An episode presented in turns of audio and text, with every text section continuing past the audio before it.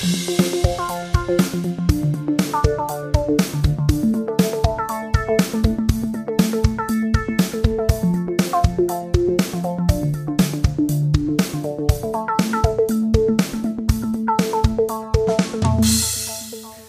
Dinge, die 50 sind. Der Podcast der beleuchteten Brüder.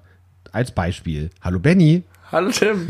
Wir sind 50 Jahre alt, wollte ich gerade sagen. Wir sind 50 Folgen alt. Ja, krass. Wer hätte das, ist gedacht? super. Äh, ich hätte es für möglich gehalten. Ich habe es für sehr wahrscheinlich gehalten. Aber jetzt Ähm. da zu sein, das fühlt sich dann doch nochmal anders an. Ja, und vor allen Dingen, dass es so gut ist, so konstant klappt und wir uns äh, 50 Folgen lang ein bisschen weiterentwickelt und trotzdem treu geblieben sind.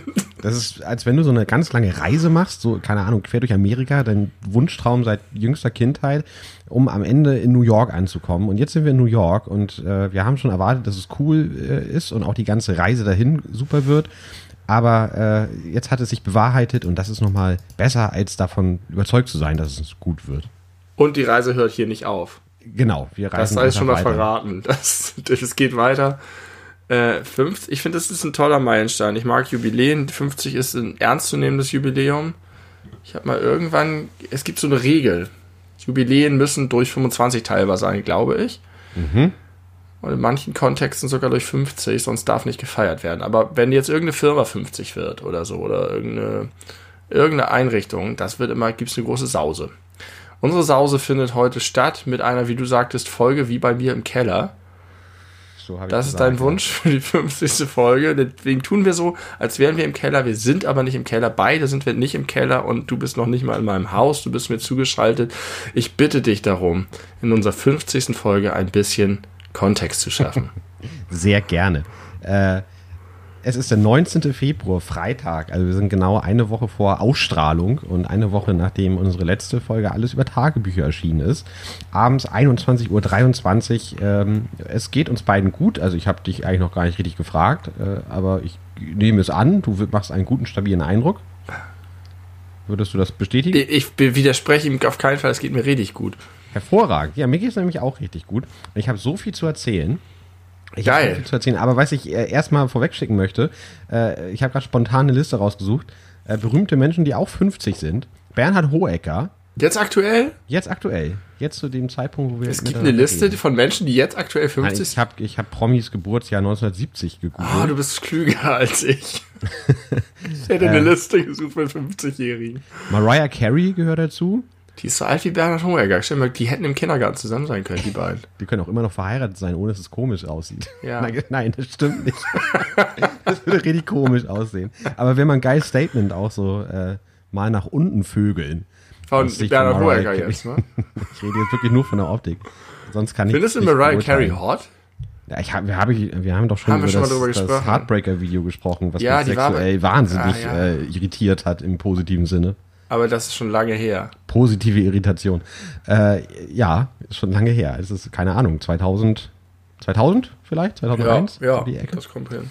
Weitere 50-Jährige sind Uma Thurman, Andre Ag- Agassi, Gabriela Sabatini, Naomi Campbell, Andrea Nahles, die ganzen äh, Models nacheinander. Okay, es, es wäre geworden äh, oder gewesen jetzt aktuell Roger Cicero. Ich ziehe meinen Hut vor seiner Lebensleistung. Du ziehst deinen Hut vor seinem Hut. Ja. Äh, River, das ist so ungefähr seine Lebensleistung. Oh Gott, oh Gott, nein. das war ganz gemein. ich glaube, das war ein netter Mensch. Glaube ich auch. Ich glaube, das war ganz ernsthaft und unironisch ein guter Typ. Deswegen, äh, und das ist super tragisch, dass der irgendwie so jung und so plötzlich äh, verstorben ist. Aneurysma, oder? Ich, ja, auf jeden Fall was am Gehirn. Ich glaube, es war ein Aneurysma. River Phoenix, ebenfalls nicht mehr unter uns. Claudia Schiffer, Matt Damon, Mehmet Was macht Scholl. Claudia Schiffer eigentlich? Ich, die, ich bin mir ziemlich sicher, die genießt ihr Leben ziemlich heftig. Ich hoffe das für sie. Ja. Das Matt hoffe ich auch. Damon, ich finde, Damon. das ist, das ist toll. äh, Diese, das ist ein toller Personenkreis irgendwie. Das ist interessant. Von Bernhard Hohecker, Matt Damon, Andrew Agassi, dass die alle dasselbe Alter sind. Das, äh, ich finde, man glaubt es nicht zwingend. Einige kein- davon wirken jünger, einige wirken älter. Und keine groben Idioten dabei. Aber vielleicht liegt das auch an der Liste von der Seite geboren.am. Das war einfach ein guter Jahrgang. Ja, war ein guter Jahrgang. Andrew Agassi war doch irgendwie, der hatte doch jetzt zu der Zwist mit seiner Steffi, oder nicht? Was? Das weiß Oder, ich nicht. oder haben die nicht, irgendwas war da. Aber ich will auch nicht, nicht einfach drauf loslügen, falls doch es nicht wahr ist. das perfekte Vorzeigepaar immer schon. Ich glaube nicht mehr. Ich glaube, da ist irgendwas im Argen. Oh. Das müssen wir mal vielleicht recherchieren fürs nächste Mal. Ähm, Aber ich kann an dieser Stelle sagen, ich weiß aus erster Hand oder zweiter Hand, dass Steffi Graf eine ganz tolle Person ist. Welche Hand oder wessen Hand ist das? Kannst du das Ich, erzählen? ich arbeite mit Leuten zusammen, die sehr eng mit Steffi Graf zusammenarbeiten ah, und die sie häufiger jetzt schon getroffen haben in den letzten Jahren. Und die ist wohl überhaupt 0,0% äh, Starallürenmäßig unterwegs, sondern eine ganz offene, interessierte, sehr kluge Frau. habe ich ehrlich gesagt auch genauso erwartet. Das Gegenteil von Boris Becker, der ist nämlich ein Mann. So, weiter geht's. Ist das Gegenteil von einer Frau ein Mann? Oh, Ist das gerade eine Aussage? Ich weiß Gute nicht, ob man das so sagen kann. ja, kann man wahrscheinlich nicht so sagen im Jahr 2021. Früher wäre man damit davongekommen, heute wird man da, da Heute kommt sofort kritisch. die, Ja. die woke Polizei um die Ecke und sagt, nein, nein, nein, so bitte nicht. Okay, dann sag mir mal, Woke Polizei, was ist das Gegenteil einer Frau? Äh, Gibt es überhaupt eine Frau? ein, ein, ein, äh, jemand mit einem fairen äh, Gehalt am Ende des Monats. Oh. Das war äh, sozialkritisch. Das war Sozialkritik. Von und mit den beleuchteten Brüdern. Benny, ich, hab, ich bin, ich bin vo voller Themen, pickepacke voll. Ich habe so viel erlebt äh, dafür, dass das Pandemie ist in letzter Zeit. Darf ich dir ein bisschen davon berichten? Ähm, Brenzen interessiert mich, wie dein heutiger Tag so verlaufen ist, dein heutiger Nachmittag. Ich wurde heute das, Gestriger. das zweite Mal geimpft. Ja, wie war das? Ich denke, das ist das, worauf du hinaus möchtest. Ja, ich bin jetzt, ich bin jetzt komplett durchgeimpft und äh, habe heute das zweite Mal den BioNTech und Pfizer Impfstoff bekommen und äh, es geht mir sehr gut. Ich habe gute Laune. Ich habe zwar nicht so viel geschlafen und bin trotzdem fit, also vielleicht haben die noch irgendwas Nettes beigemischt. Keine Ahnung. Ein bisschen gedopt. Extra für den, oh, die haben, die haben gesehen, das ist der, der Podcast-Star, der beleuchteten Brüder. Da äh, spritzt mir mal ein bisschen was rein, damit er äh, sabbelig wird. Und Nee, damit geklappt. wollen die für Akzeptanz in der Bevölkerung sorgen. Das kann auch Weil sein. alle hinterher sagen, ey, das Impfen war so geil, Alter. Es geht mir so gut seit Tagen. ich, ich soll quasi als, als äh, Gegenargument für äh, Karl-Heinz Riedle, nein, wie heißt er? Karl Rummenigge, Karl-Heinz Rummenigge herhalten, dass äh, wenn ich jetzt geimpft bin und darüber in unserem Podcast erzähle, dann müssen sich die Bayern-Stars ja nicht mehr impfen lassen als Vorbild für die Gesellschaft, verstehst du? Weil ich Ja, genau so eine ja. breite Masse anspreche. Ja. Ja, du bist also, so breit wie der ganze FC Bayern. lasst euch impfen, es geht mir gut. Nicht mal der Muskel tut so doll weh wie gestern, äh, wie letztes Mal. Äh, aber das kam da auch erst gut. später. Ein Zaubermittel. Dann war ich, ähm, ich war spazieren, Benny. Ich war letzten Samstag spazieren. Das war, äh, das war interessant. Ich habe mich noch mal so in die Perspektive von Spaziergehern hineinversetzt. Ich habe das noch mal am eigenen Leib ausprobiert, habe andere Leute beim Spazierengehen beobachtet. Äh, es war wunderschönes Winterwunderland draußen. Es war klirrend kalt, aber man konnte sich ja gut dagegen einpacken. Ich war sowieso gut drauf, weil ich meine Uni-Prüfung, von denen ich auch schon erzählt habe, also eigentlich ekelhaft erfolgreich hinter mich äh, gebracht habe, völlig unverdient. Äh, aber egal, ich habe mich trotzdem gefreut. Ah, dass es vorbei Weißt du war. was? Na? Die meisten Leute, die in ihrem Leben gute Ergebnisse in irgendwas erzielen, f- sind aus einer gewissen Perspektive, machen die das unverdient. Das wird immer wieder gesagt, dass sich die meisten Leute, die scheinbar mega die Stars sind, irgendwie da auch durchgeschummelt haben. Deswegen glaube ich dir nicht, dass das unverdient war. Das, das Glück des Tüchtigen, aber ich war halt nicht tüchtig. Nee. Hatte es- einfach nur Glück. Ich weiß nicht, ob du Glück hattest. Ich hatte richtig viel Glück. Es wurden mir Themen in meiner mündlichen Prüfung zugeschanzt von den zu prüfenden äh, Menschen da vor mir am Bildschirm. Äh, das hätte, also wenn ich es mir hätte aussuchen können, wäre es halt genau das geworden. Aber ist es einfach Zufall, dass bestimmte Themen getroffen wurden oder war es eine insgesamt sehr nette Prüfung? Also hätte ein anderer Prüfling, der sich, der in anderen Bereichen gut war, mit der Prüfung Schiffbruch erleiden können? Also ausgehend davon, wie ich von meinen Kommilitonen hinterher gehört habe, wie die nach mir so drauf waren, äh, haben die mich auch wirklich mit Samthandschuhen angepackt. So fühlte es sich an. Nein, du warst einfach gut und du hast nicht hast die nötige Bescheidenheit, um das nicht vor dir herzutragen. Andere Leute würden prahlen, das tust du nicht, das zeichnet dich aus, aber du kannst dich zumindest über das Ergebnis freuen. Das tue ich. Das tue ich sehr. Ähm, und es war so, dass wir dann, also Samstag dann äh, hier spazieren waren. Bestimmt zweieinhalb Stunden oder so, bis ins Niendorfer Gehege sind wir spaziert. Wie gesagt, das war, war ganz nett. Ich habe aber wieder festgestellt, es gibt nichts, was Spaziergehen kann, was Laufen nicht kann. Und Laufen ist Spazierengehen in allem überlegen, weil man sehr viel schneller fertig ist mit dem, was man vorhat. Also man, man spart Zeit. Und wenn man jetzt irgendwie im Sinne von Trainingseffekt oder äh, Zeit zur Kontemplation nimmt, ist auch Laufen wesentlich effektiver. Nein, das, der Sinn von Spazierengehen ist doch gerade viel Zeit dort rein zu investieren und nicht schnell damit fertig zu sein. Ich spaziere doch nicht, um schnell damit fertig zu werden. Na, ich irgendwie dann doch.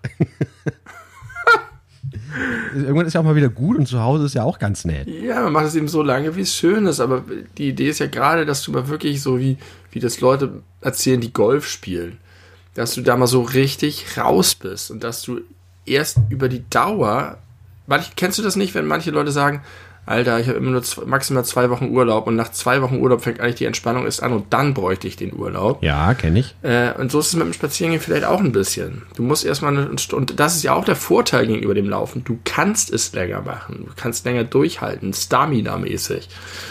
Ähm, ja, und kannst viel besser vielleicht auch deswegen die Natur genießen, weil du nicht damit beschäftigt bist, deine Atmung zu kontrollieren und den Rhythmus zu halten und es ist nicht anstrengend, sondern du kannst einfach voll aufgehen in dem, was dich umgibt. Ja, wir haben ab der Hälfte angefangen, Podcasts zu hören beim Spazierengehen. Das war irgendwie. Mit so äh, jeder ein Stöpsel im Ohr? Nee, unterschiedliche. Jeder zwei Stöpsel im Ohr. Scheiße. Das war schön, das klingt schlimmer, als es ist. Ja, ich komme überhaupt nicht, mehr hinterher, irgendwie meine Podcasts zu hören, weil ich so wenig unterwegs bin. Wegen des ganzen Homeoffice und sonstigen nicht vorhandenen Anlässen, das Haus zu verlassen. Dass, äh, ja, ich mega hinterherhinke. Ich habe auch noch nicht äh, alles über Tagebücher gehört freue ich mich schon drauf. Ich habe das Gefühl, es war eine sehr gute Folge, um mal jetzt äh, Eigenlob zu betreiben in Folge Nummer 50. Aber das machen wir eigentlich in jeder Folge. Von daher ist es okay. Ähm, aber äh, Stichwort unser Podcast. Äh, an diesem Samstag, äh, wo ich ja spazieren war, gab es abends noch ein kleines Microsoft Teams Meeting mit einigen Kommilitoninnen. Kommilitoninnen. Ähm, und äh, das war sehr, sehr nett. Und da wurde auch über unseren Podcast geredet. Und zwar, jetzt wird spannend, das sind ja nun, äh, das waren zwei, äh, zwei Mädels, die kennen dich ja nicht, ne? Die kennen mich, aber die kennen dich halt nur aus dem Podcast. Und dann hat die eine gesagt, also ich habe erst mal ein bisschen gebraucht, um bis ich mich an deinen Freund gewöhnen konnte. Ich hatte das Gefühl, der war, der ist immer so gemein zu dir. Da musste ich schon mal sehr lachen, habe gesagt, geil, das erzähle ich auf jeden Fall im Podcast. Und dann sagt, dann sagt die andere, hm, komisch, ich hatte das Gefühl, es wäre genau umgekehrt. Und dann habe ich gesagt, das muss ich auch unbedingt im Podcast erzählen. An dieser Stelle liebe Grüße, Nicole und Eileen, äh, wenn ihr das hört. Freut euch schon mal, äh, dass wir über euch gesprochen haben. Nicht schon Aber mal. Wir das ist doch schön. Das ist doch schön, dass ihr beiden uns auch ein wenig in Schutz nehmt. Aber dass dieser Eindruck entsteht, zeichnet uns ja offenbar auch aus. Denn das heißt, wir haben ein so entspanntes Verhältnis zueinander, dass äh, was andere vielleicht schon als, weiß ich nicht, Angriff wahrnehmen, für uns der normale Ton ist, der, der nicht sauer aufstößt. Wir haben so ein, ne, wir sind so cool miteinander, wir können das einfach austragen ohne Zwischentöne. Ja, durch äh, Reibung entsteht Wärme und so, ne? da sind wir der lebende Beweis für. Wunderbar. Ja, herzlich willkommen nachträglich in diesem Podcast 50 Folgen später. Ja, Schön, und äh, die, die liebe Nicole hatte auch, äh, ist jetzt auch ein bisschen hinten dran. Also es kann sein, dass sie das jetzt nicht sehr aktuell hört, weil sie sagte, sie hat es sonst immer beim Laufen gehört, also unseren Podcast, aber kann das nicht mehr machen, weil sie nicht gut beim Laufen lachen kann oder beim Lachen laufen kann. Und sie muss immer so viel lachen über uns. Ist das nicht schön? Wunderschön. Dass wir, dass wir äh, so ferne Leben beeinflussen? Äh, ich kann mir ehrlich gesagt kaum was Schöneres vorstellen. Als Jetzt ferne Leben oder? positiv, nein, wirklich, ferne ja. Leben positiv beeinflussen ist mein Mission Statement. Wir sind sozusagen der, der, der, der fleischgewordene Spruch, äh, ah, scheiße, wie, wie sagt man immer? Äh, sei das Licht, das du in der Welt sehen willst? Nein, verhalte dich, wie geht denn das? Ja, das klingt, klingt, aber soll das Licht, das du in der Welt sehen willst, können wir einfach nehmen. Ja, irgendwie so in die Richtung geht der Spruch. Äh, und das, das personifizieren du und ich. Das macht mich sehr glücklich und ich frage mich immer schon ein bisschen, weil das wird ja möglicherweise bei der einen oder anderen Person mal dazu kommen, wie das dann, habe ich vielleicht schon mal gesagt, wie das dann ist, wenn ich mal eine dieser Menschen, die jetzt 50, seit einem Jahr, mehr als einem Jahr, seit eineinhalb Jahren fast unseren Podcast hören, diesen Personen begegne, nichts über sie weiß und sie Ja. so viel über mich. Ja, das, ja. Das ist mega weird. Und also alles, was ich in diesem Podcast schon über mich erzählt habe und so, das ist ja nun auch wirklich mehr als zum Beispiel viele Leute wissen, mit denen ich täglich zusammenarbeite oder mit denen ich auch schon lange Jahre befreundet bin oder so, weil man sich halt doch unregelmäßig sieht und sich vielleicht, das ist schon erstaunlich. Ja, absolut. Ich, ich kenne das ja selber als, als äh, vielseitig interessierter Podcast-Hörer, dass wenn man Menschen so über ja wirklich Jahre immer wieder regelmäßig hört, man wirklich das Gefühl bekommt, man kennt die so ein bisschen, man kann die so irgendwie einschätzen, man weiß, wie die so ticken, man redet ja, wenn man viel miteinander spricht, auch trotz Podcast-Aufnahme ja gern mal ein bisschen intimer miteinander oder ehrlicher oder authentischer, als man es sonst in einer öffentlichen Präsenz machen würde, was ich übrigens sehr mag in diesem Medium. Ja. Und ja, wenn ich jetzt diesen Menschen begegnen würde, dann wäre da halt auch da ein krasses Ungleichgewicht an gegenseitiger Information. Aber sag mal, wenn ihr da an einem äh, Treffen nett zusammensaßt abends, das Semester habt ausklingen lassen, äh, dann müssen doch, wenn, also wenn ich in so einer Runde wäre und jemand würde sagen, ich kann euren Podcast nicht mehr beim Laufen hören, weil ich dann zu viel lachen muss, dann wäre ich doch als jemand, der den Podcast noch nicht kennt, total angefixt. Ja, es waren nicht so viele Leute da zu dem Zeitpunkt. Aber eine, Könnt, die, liebe Nicole oder Eileen, könnt ihr das vielleicht nochmal wiederholen, wenn ihr mit ganz vielen anderen Leuten zusammen seid, die unseren Podcast nicht kennen? Das ja, fände ich schön. schreibt das doch mal in die WhatsApp-Gruppe oder so. Es ist cheesy, wenn ich Ja. das selber mache, aber wenn ihr das macht, ist es völlig okay. Oder euren Tanten könnt ihr das auch schreiben. Ja, eure Tanten bitte nicht vergessen, falls vorhanden. Mir ist übrigens bei dem Thema empfehlen uns euren Tanten äh, aufgefallen. Ich habe durchaus Tanten, die wissen überhaupt nicht, dass ich einen Podcast Ich auch. Vier. Eines tot, die zählt nicht mehr. Drei. Ja, seit langer Zeit äh, sagen wir das immer wieder, aber gehen nicht mit gutem Beispiel voran, muss man an wir sollten Stelle mal unseren Tanten empfehlen. Ja, wer weiß, was daraus passiert. Also ich habe väterlicherseits eine sehr große Familie, da ist noch einiges an Hörerschaft abzugrasen. Ich glaube, meine Tanten würden das sehr gerne hören.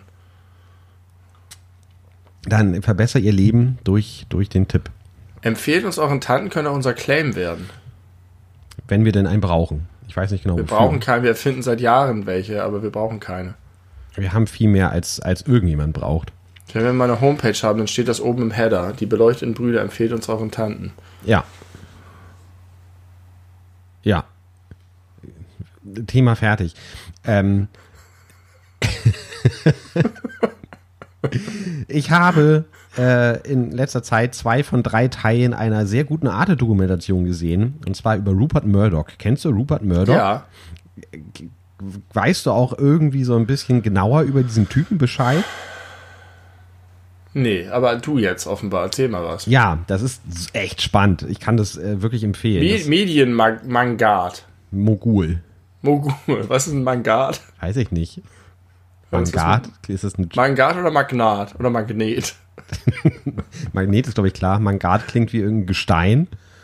Und Magnat, ja, das Wort kommt mir bekannt vor. Heißt es Magnat oder Mangard? Magnat. Ich glaube Magnat.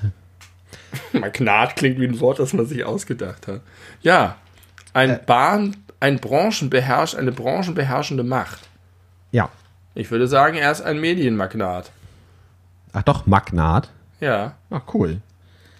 Rupert Murdoch. Rupert Der hat Murdoch. sich ein, das war der Erste, der sich so ein krasses Medienimperium aufgebaut hat. Ja, und zwar so mehr oder weniger aus dem Nichts. Der kommt ja, das er ist Australier und äh, ist Sohn eines Zeitungsverlegers gewesen, beziehungsweise auch sein Vater hatte schon viele verschiedene Zeitungen. Der hatte schon so ein kleines Imperium.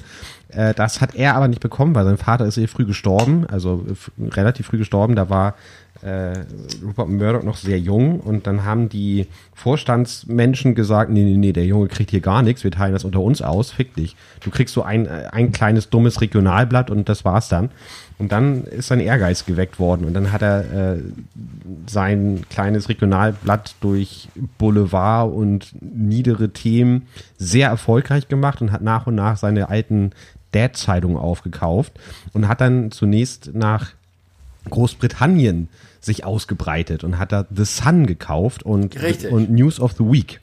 Ja, und die auch erst zu dem Drecksblatt gemacht, das sie heute sind. Richtig. Und wie schlimm die Sun ist, also welche Ausmaße sich dieses Drecksblatt äh, ja nicht mit Ruhm bekleckert, habe ich erst durch diese Doku erfahren. Die sind ja super mächtig, super einflussreich ja. und äh, haben im Grunde alle letzten Premierminister hochgeschrieben. Und sind äh, also eigentlich wie die Bild in ganz, ganz viel schlimmer, oder nicht? Wie die Bild und äh, ich sag mal schamloser noch, weil sie. Ja, ich glaube, die Bild wäre gerne die Sun. Ich glaube, Julian Reichelt tut alles, um, um das zu machen und bringt, bringt die Bild-Zeitung irgendwie dahin auf dieses Niveau.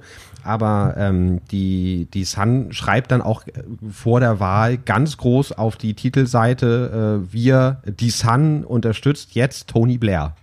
Ja und später dann David Cameron, obwohl sie irgendwie auch noch aus unterschiedlichen politischen Lagern kamen. Also die sind nicht einer Politik verhaftet, sondern die sind ja. wirklich nur bestimmten Menschen und Politikern wohlgesonnen, die irgendwas im Ausgleich dazu äh, für sie klar machen. Und das hat wirklich krasse mafiöse Ausmaße angenommen. Und äh, leider soweit, also zwei von drei Folgen habe ich bisher gesehen. Bisher war noch nicht viel die Rede über Fox, weil auch Fox News und der ganze Sender und 20th Century Fox und was da alles zugehört, äh, gehört ihm auch. Und er wird auch so dargestellt als der Mann, der überhaupt Donald Trump ermöglicht hat. Und da ist sicherlich was dran. Also das ist wirklich, wirklich ein heftiger Typ. Hier steht, dass 2% der global vertriebenen Medien unter seinem Einfluss stehen. Das ist mega viel halt. Und wenn da Einfluss steht, dann stimmt das auch, weil wenn der halt sagt, so der, der Politiker ist cool und der ist scheiße, dann, äh, dann ja, wird das eben so von all seinen Medien nach außen getragen. 12,8 Milliarden Dollar besitzt er. Der 90 reichste Mensch der Welt. Er ist auch schon sehr alt, der ist schon, glaube ich, irgendwie 91 oder 92 oder so. Ist ein Klimawandelleugner und EU-Gegner. Und ist, er hat auch den Brexit gemacht. Genau, er hat den Brexit gemacht und er hat auch dafür gesorgt, dass äh, auch zu der Zeit, wo Großbritannien noch zur EU gehört hat, die nicht zur Euro-Nation, äh, äh, wie heißt das? Euro-Währung. Raum? Euro-Raum. Euro-Raum? Was? Wie heißt es denn? Euro? Zone? Zone, also Währungsunion. Währungsunion zur, zur Europäischen Währungsunion beigetreten sind. Also dass der Pfund äh, da blieb. Das war sozusagen eine Bedingung, dass äh, Tony Blair das versprechen musste, sonst hätte die Sun ihn halt. Äh, ist es nicht schlimm? Guck mal, es gibt so viele Menschen mit so vielen Meinungen. Es gibt in den jetzt Großbritannien so viele verschiedene Menschen. Und er ist auch nur ein Mensch mit einer Meinung. Er kommt auch noch aus Australien und ist US-Bürger. Und trotzdem hat er so ohne gewählt zu sein von irgendjemandem, ohne legitimiert zu sein, so viel mehr Macht als alle anderen und setzt so viele Dinge durch, weil er persönlich davon überzeugt ist, dass es richtig ist. Ja, das, das ist, ist eine komplette Aushöhlung der Demokratie. Exakt das und nichts anderes. Und das seit vielen Jahren sehr erfolgreich. Also es gab wohl vor rund 10, 11 Jahren also einen Schuss vom Bug, weil äh, ja rauskam, dass die Sun und vor allem, nee, die News of the World äh, die auch irgendwie zwei, drei Millionen äh, stark war in der Auflage, dass die ganz viele Prominente und Politiker und auch Privatpersonen einfach abgehört haben. Die haben einfach deren Telefonate abgehört und haben geguckt, ob da irgendwelche geilen News dabei sind.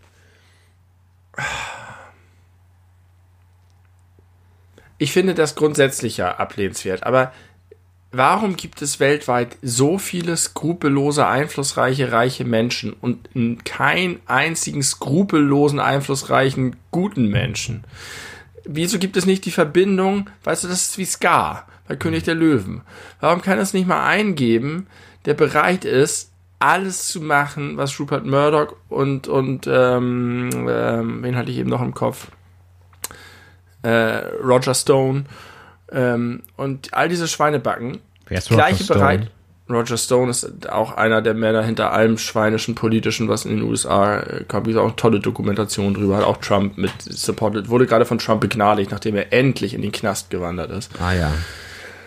Ähm, all diese schrecklichen Menschen. Warum gibt es nicht einen mit dieser kriminellen Energie und der Bereitschaft und dem, dem, dem Geld und dem Streben nach oben zu kommen, der danach einfach weltweit seine Netze spannt, um Gutes zu tun. Um Gutes zu bewirken. Genau dieselbe Frage habe ich, mir auch, habe ich mir auch gestellt. Warum kann das nicht einfach ein geiler Typ sein in Weißt seiner du was? Position? Das ist die Widerlegung meiner Theorie, dass es einen Film geben könnte, in der Scar Mufasa umbringt und danach ein sehr, sehr guter Herrscher ist. Weil es da zu weit weg von der Realität ist. Ja, weil es die Kopplungsgruppe ist. Ja. Du kommst nicht dahin, wenn du nicht einfach von Grund auf böse bist. Ja, okay, das finde ich auch ein bisschen sehr pathetisch, ehrlich gesagt. Aber trotzdem kann man ja zweifellos festhalten, dass offensichtlich weltweit Systeme äh, an, an der Macht sind, die ermöglichen, dass solche Leute solche Positionen bekommen. Ja, ich glaube, es ist andersrum. Es sind weltweit Personen erfolgreich in der freien Wirtschaft, die danach die Systeme steuern. Ja, aber das Systeme ist doch trotzdem ein Systemfehler, dass äh, gerade diese äh, Art Mensch äh, es offensichtlich Das leichter hat, sehr erfolgreich zu werden. Ich glaube nicht, dass die Menschen es leichter haben, sehr erfolgreich zu sein. Ich glaube nur, dass diese Menschen, die böse sind, skrupelloser sind. Und dass sie deswegen auch erfolgreicher sind und dass sie deswegen auch mit ihrem Erfolg mehr manipulieren und anstreben, mehr zu manipulieren. Äh, weil andere Leute einfach sagen, ich bin auch nur einer. Also, wenn du und ich in so einer Position sind, würden wir einfach nicht so krass nach links und rechts treten und beißen und kaputt machen und zerstören, um uns so eine allgemeine Macht zu sichern. Ja, aber man müsste das halt tun und das ist ja genau der, der Systemfehler, den ich erkenne. Äh, eigentlich wäre es doch viel besser, in einer Welt zu leben, wo Menschen, die versuchen, sich so zu verhalten, von vornherein verunmöglicht werden, damit sie eben nicht solche Machtpositionen bekommen. Das, ist das wird irgendwelche- schwierig. Ja, natürlich ist das schwierig. da- das ist da- sehr da naiv musst du Freiheiten-. Da musst du Freiheiten heftig einschränken. Ich wäre eher für eine Welt, in der gute Menschen ein wenig skrupelloser werden würden. Und zwar nicht nach dem Motto, wir schmeißen Steine und äh, rebellieren, sondern nach dem Motto, wir sind bereit, äh, uns ein Machtzentrum aufzubauen, um Politik zu steuern. Ja, das ist halt dieses Also, alte Bild von das System von innen heraus zu zerstören. Das Genau. hat ja noch nie Aber ja nicht zu zerstören, das System zu steuern. Und jedem guten Demokraten liegt halt inne, dass er nicht manipuliert, missbraucht und so weiter. Das würde allen sehr schwer fallen. Aber vielleicht gibt's ja mal irgendwann diesen einen sonderlichen Knaben, ähm, der das Zeug dazu hat. Man hat ja manchmal gedacht, vielleicht könnte, könnten die Silicon Valley Dudes sowas sein. Vielleicht könnte Jeff Bezos so jemand sein oder Mark Zuckerberg oder so. Sich Come on, bisher- Jeff. Jeff könnte doch jetzt einfach mal sagen, Jetzt habe ich Zeit. die Welt zum Guten. Mir gehört nicht mehr Amazon oder ich bin nicht mehr Chef. Die Zeit ist sinnvoll zu nutzen, indem man die Welt zu einem besseren Ort macht. Und das über bloße Spenden hinaus. Und ich kann mir sogar vorstellen, dass das so ist, weil äh, natürlich ist es ein Widerling. Aber du brauchst halt auch einen Widerling. Aber wenn der trotzdem am Ende sagt, ich stehe ein für Klimaschutz, Demokratisierung, Multilateralismus und all den ganzen Kram, dann kann der auch was bewegen.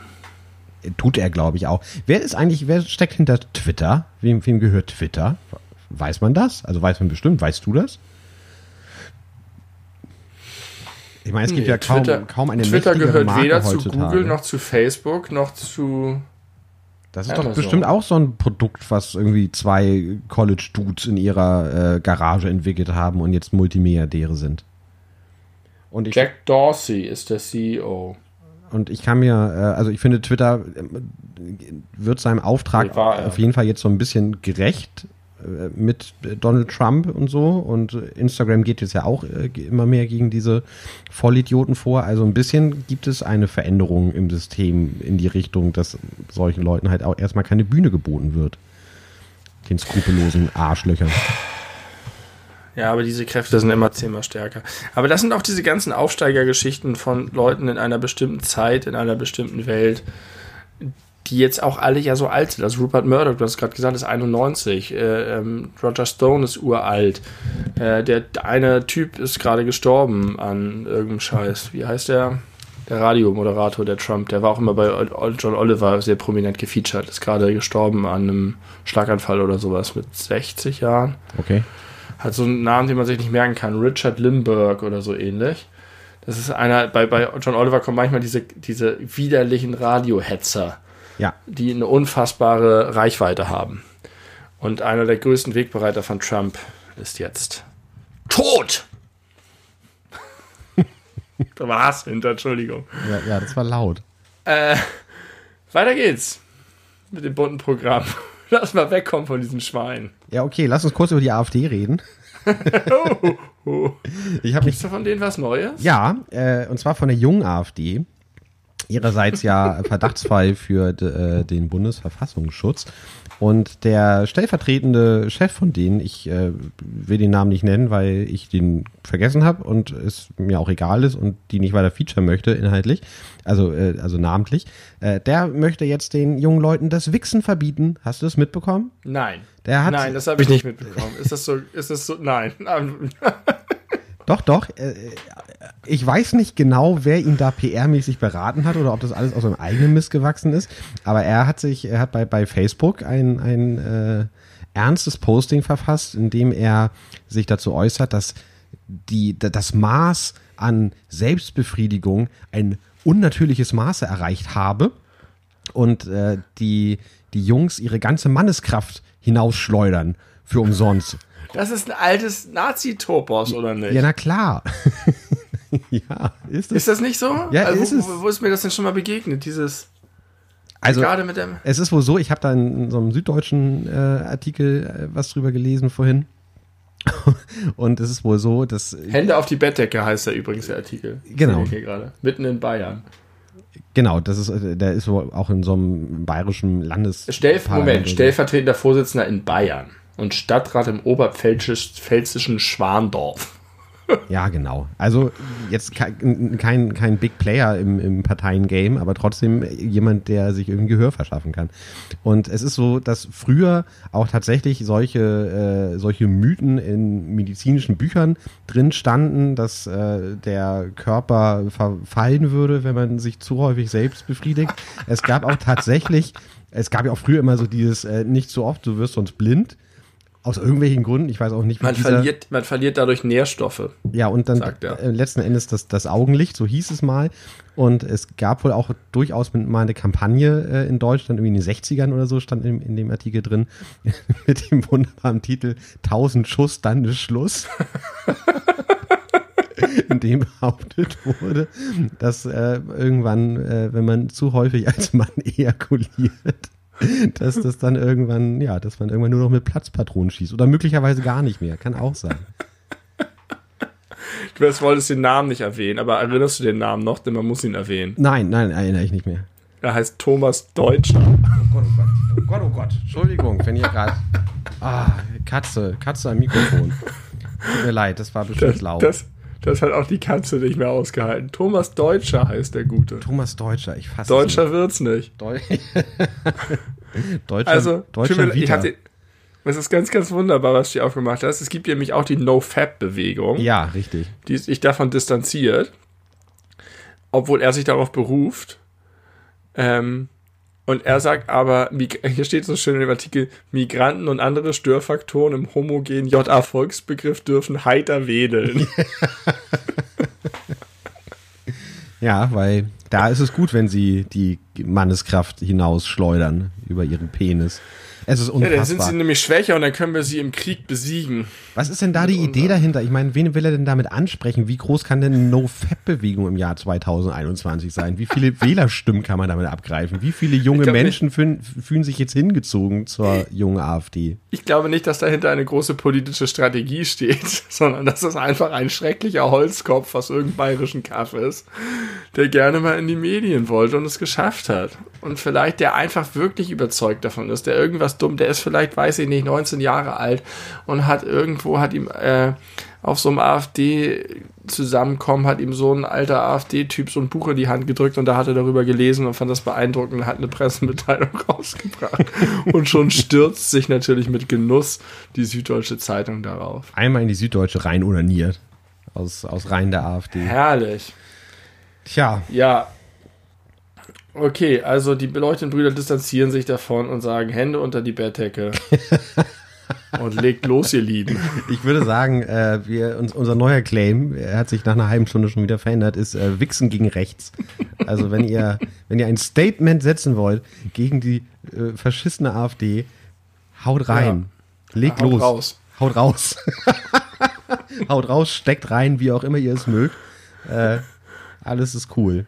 Meine Güte, ey. Wie, ach, ich, ich, ich habe ich hab festgestellt, ich habe so eine, eine Freude daran, Artikel zu lesen, in dem sich diese Dreckspartei einfach selber in jeglicher Hinsicht disqualifiziert. Nicht nur, also diese ganzen, diese ganze rechte Scheiße macht mich wütend, aber sowas äh, aber macht mich froh, ehrlich gesagt. Also ich, ich finde, man hat da, die, hat, die haben keine Gnade verdient, aber man muss jetzt natürlich auch sagen, wenn jede dumme Aussage, die irgendein grüner SPD oder FDP Ortsmitglied Typ irgendwo mal von sich gibt oder die irgend so, dann kriegst du die Zeitung auch schnell voll. Natürlich stürzen sich da die Medien auch gerne drauf, denn es gibt natürlich eine Medienverschwörung gegen die AfD.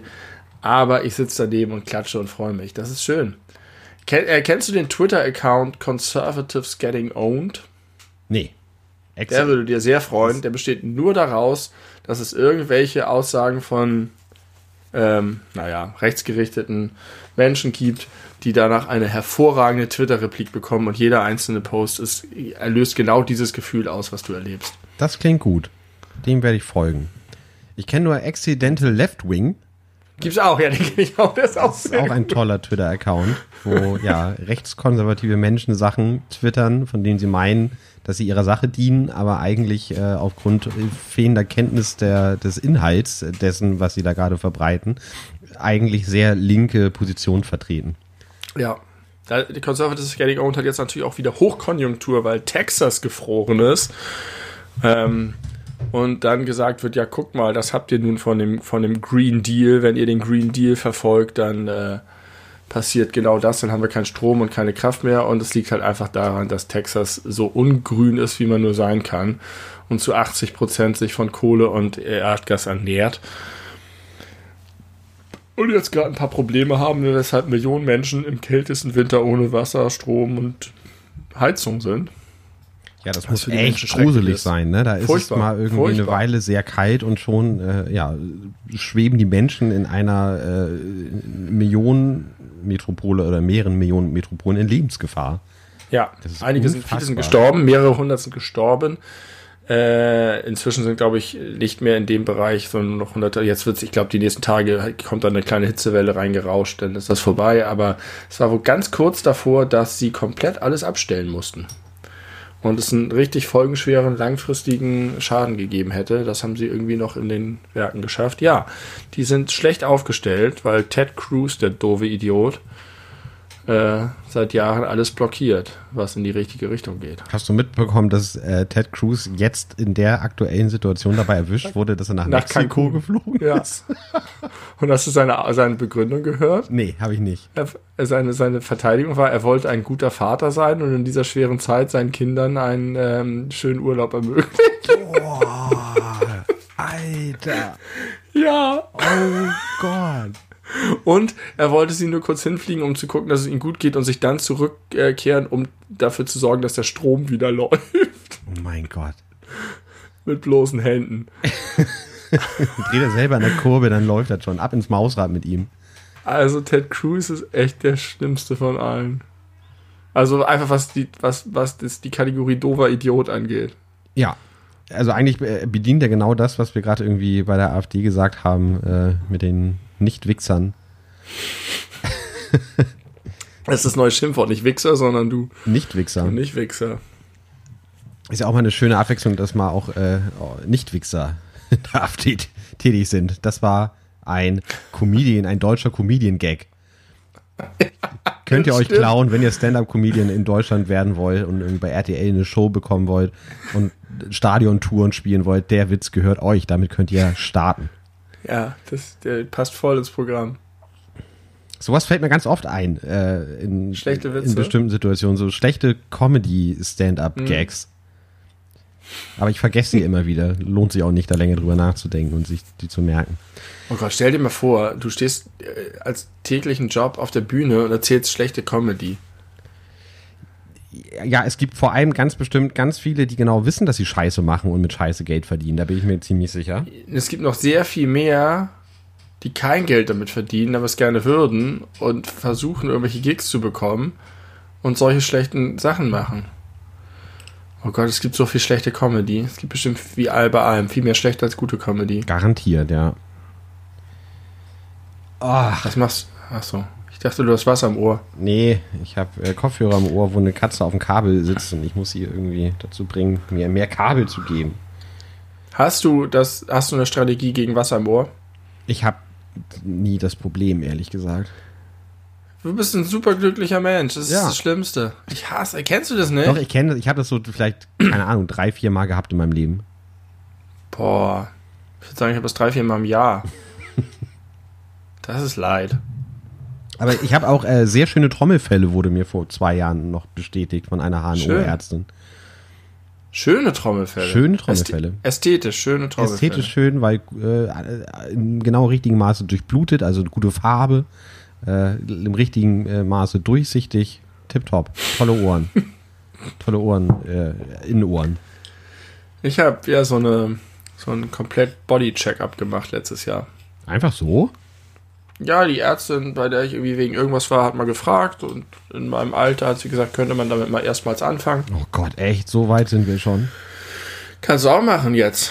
Bei dir bist es jetzt auch dran vom Alter. Das ist cool. Hab alles abgehört, alle Klappen, alle Herztöne, ähm, Blut abgenommen, Urin abgenommen. Stimmt, das hast du auch sogar im Podcast schon mal erzählt. Da hast du gesagt, die äh, Klappen klappern, wie sie klappen sollen oder so. Ja, alles ist fantastisch. Ich bin kerngesund. Zumindest war ich es vor einem Jahr. Wer weiß, ob sich jetzt schon alles durch meinen Körper gefressen hat und ich morgen irgend so einen Wurm aus dem Ohr fallen höre. Wenn, wenn du ihn noch fein hörst, ist nicht so schlimm. Mit dem anderen Ohr höre ich ihn fallen. Einseitig taub.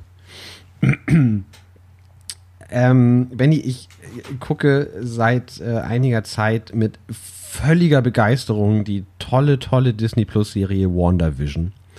Ich weiß. Und äh, ja, ich, äh, aber ich habe noch nicht im Podcast darüber erzählt. Wer auch immer auch nur ein klein bisschen was mit Superhelden anfangen kann oder vielleicht äh, im, im äh, Marvel Cinematic Universe unterwegs und sicher auf dem Parkett ist, äh, der möge sich bitte diese Serie angucken, weil die wirklich toll ist. Nachteil ist oder Downside ist, dass die, äh, die Kenntnis der Filme schon das Erlebnis, diese Serie zu gucken, erheblich viel besser machen, macht. Die Kenntnis macht es viel besser.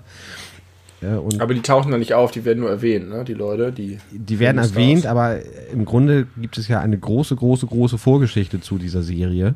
Äh, und die wird nur sehr, sehr angedeutet erzählt, weil die schon voraussetzen, dass man das aus dem Film kennt. Spielt die sozusagen, also die Figuren haben Kenntnis aller Filme. Ja, genau. Aller Filme. Spielt danach, nach Endgame. Er spielt nach Endgame. Beziehungsweise äh, während wahrscheinlich oder ja während der der Geschehnisse von Endgame. Ja. oder kurz danach. Also es ist nicht ganz also, deutlich aber das was ich nicht nur von dir und anderen gehört habe sondern auch gelesen habe noch äh, hat mich tatsächlich auch interessiert. Weil das so ein bisschen klang wie die nehmen einfach diesen ganzen Popcorn Quatsch und machen daraus heftig experimentellen geilen interessanten Scheiß und das finde ich schon sehr interessant. Aber da ich sehr, sehr wenig Firmen bin im MCU, weiß ich nicht, ob ich mich daran wagen sollte. Ja, wahrscheinlich würdest du es nicht so genießen können. Aber ich wollte es trotzdem mal kurz sagen. Äh, heute ist die vorletzte Folge erschienen. Nächsten Freitag kommt dann die letzte. Das ist ja auch interessant. Das ist man ja wirklich gar nicht mehr gewohnt heutzutage, weil das durch, durch Netflix und so, so ungewöhnlich geworden ist, dass man jetzt wirklich immer eine Woche auf die neue Folge warten muss. Und diese Serie ist, äh, ich nehme an, so wie es damals bei Lost war, halt hoch äh, diskutiert. Und es gibt immer wieder Anspielungen und Fragen und dann äh, wird in den Foren dieser Welt darüber diskutiert, wie es denn nun weitergeht, wie irgendwas aufgelöst werden könnte, welcher Charakter aus den Comics jetzt angeteased worden sein könnte. Und äh, da so ein bisschen teilzunehmen, ist etwas, was man so nicht machen würde, wenn man das jetzt alles ja. am Stück hätte gucken können. Ja, darüber habe ich neulich auch gesprochen. Ich gucke nämlich, oder ich habe gerade die fünfte Staffel von The Expanse geguckt. Der wahnsinnig großartigen Science-Fiction-Serie, die auch auf Amazon Prime läuft. Und ähm, meine Frau, mit der ich das gucke, hat gesagt, oh, sie macht das nicht nochmal, sie kann das nicht aushalten. Wir können nur noch Serien gucken, die ja schon abgedreht sind. Mhm. Äh, weil wir jetzt halt wieder ein Jahr auf die nächste Staffel warten müssen. Und die Folgen auch immer nur einmal die Woche gucken konnten. Äh, und ich fand aber auch, dass das was für sich hatte, weil man es besser irgendwie noch verarbeiten kann ja. und das noch nachklingt und so. Aber dieses, also zumindest dieses wöchentliche ist ganz cool. Das ein Jahr warten ist schon echt hart. Ja. Weil man sich dann auch wirklich reinfinden muss. Und wir haben eben auch viele Serien geguckt, die schon abgedreht waren. Und äh, nur bei ganz wenigen Ausnahmen, die mir sehr wichtig sind, mache ich das, dass ich das dann im Jetzt gucke und jede Staffel sofort verschlinge. Ich, ich weiß noch, bei Breaking Bad äh, am Ende der, ich glaube, vierten Staffel äh, ist es ja, wo Hank Schrader äh, auf dem äh, Klo sitzt, äh, ganz am Ende der letzten Folge der Staffel und die Epiphany hat äh, und endlich klar sieht. Ist das nicht am Ende der fünften? Nee, ich meine. Hat er zwei ganze Staffeln noch, die. Ah, das sind ja nur so kurze Staffeln. Ja, vielleicht ist auch am ist Ende auch egal. Fünften, ist egal. Äh, aber ich weiß noch, dass ich das damals auch, auch geguckt habe, als es aktuell war und ich wusste, jetzt dauert es erstmal wieder und ich habe das alleine geguckt und habe mein Fernseher beschimpft, als diese Szene war und dann äh, Cut to Black und Abspann kam. Ja. Äh, weil ich wirklich dachte, ihr wollt mich doch jetzt hier wirklich verarschen. Ihr könnt doch nicht jetzt aufhören damit. So eine ja. Scheiße. Äh, aber äh, sie haben es gemacht. Plot Twist, das ist nicht so, dass gleich die nächste Staffel zur Verfügung stand. Und ich habe es auch irgendwie überstanden und überlebt, aber ich habe echt lange darauf gewartet, dass es endlich weiterging. Das war bei, bei Breaking Bad und bei Bojack Horseman bin ich irgendwie jeweils eingestiegen, nachdem schon die ersten Staffeln da waren. Das heißt, ich konnte ein ganzes Stück am Stück gucken und dann für die letzten Staffeln nicht mehr. Das war, das war hart. Ähm, ja, aber also ich, ich, gebe eine genauso große Empfehlung für The Expanse. Ich, ich bin, bin noch nicht ganz abgeschlossen. Es gibt noch eine weitere Staffel, die kommt Ende des Jahres oder Anfang nächsten Jahres. Aber das ist garantiert in meinen Top 3 Serien aller Zeiten. Die ist so gut und ich würde sie sogar auch dir empfehlen, weil es, also es ist einfach eine der härtesten, anstrengendsten, krassesten, auch schlimmsten Serien, die ich je gesehen habe. Sie ist brutal, sie ist, es passiert fürchterliche Dinge. Ähm, sie hat, aber sie ist in allem super gut. Sie ist so gut geschrieben, hat so tolle Figuren, ist so klug und sie basiert halt auf Büchern, auf Romanen. Deswegen ist auch die gesamte Geschichte ist fertig. Es ist nicht eine dieser Serien, die am Ende ins Nichts ausspiralt. Mhm ähm, sondern ein ganz klar, ganz klar gezeichnete Story hat, sodass auch das Ende sicherlich toll wird. Wobei sie von den neuen Büchern nur sechs verfilmt, die letzten drei spielen irgendwie in der Zukunft und haben sie dann weggelassen. Sie ist politisch, sie ist persönlich, sie ist hochgradig spannend. Es ist einfach wirklich absolutes Top-Level. Sie wird immer besser mit jeder Staffel. Ich wünsche, sie wäre keine Science-Fiction-Serie. Aber es ist super wenig Science Fiction in dem Sinne, dass man als, wenn man irgendwie das Genre nicht mag, das doof findet. Es gibt keine Aliens in dem Sinne, es gibt keine, es ist einfach, es ist manchmal eher wie ein Western geschrieben oder es ist halt super hart und nur Menschen, bisschen politisch, viel Drama eigentlich hat es, es ist Science Fiction so im geilen Sinne, in dem Sinne, dass du halt da draußen in diesem krassen Weltall bist, so ein bisschen wie das wahrscheinlich auch bei Gravity war, nehme ich an. Und alles ist halt nicht so wie Captain Picard ist auf der Brücke und trinkt Earl Grey und alles ist gepolstert, sondern es ist halt einfach krass gefährlich da draußen und dunkel und schlimm und alles kann schiefgehen und alles ist so gerade irgendwie so äh, hinge, hingebaut, dass es irgendwie zusammenhält.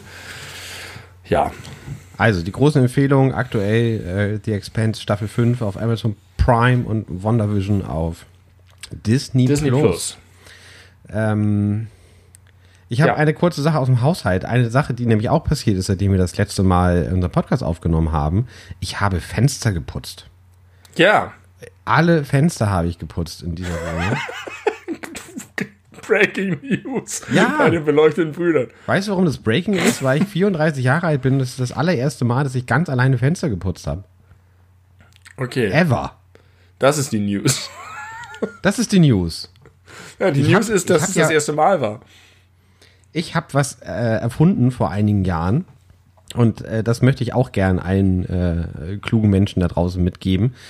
Äh, ich habe als das in meiner alten Wohnung auch innerhalb einer langen Single-Phase, muss man sagen, äh, nicht mehr, nicht mehr klar ging mit meinen Fenstern, habe ich bei mir zu Hause eine Fensterputzparty veranstaltet.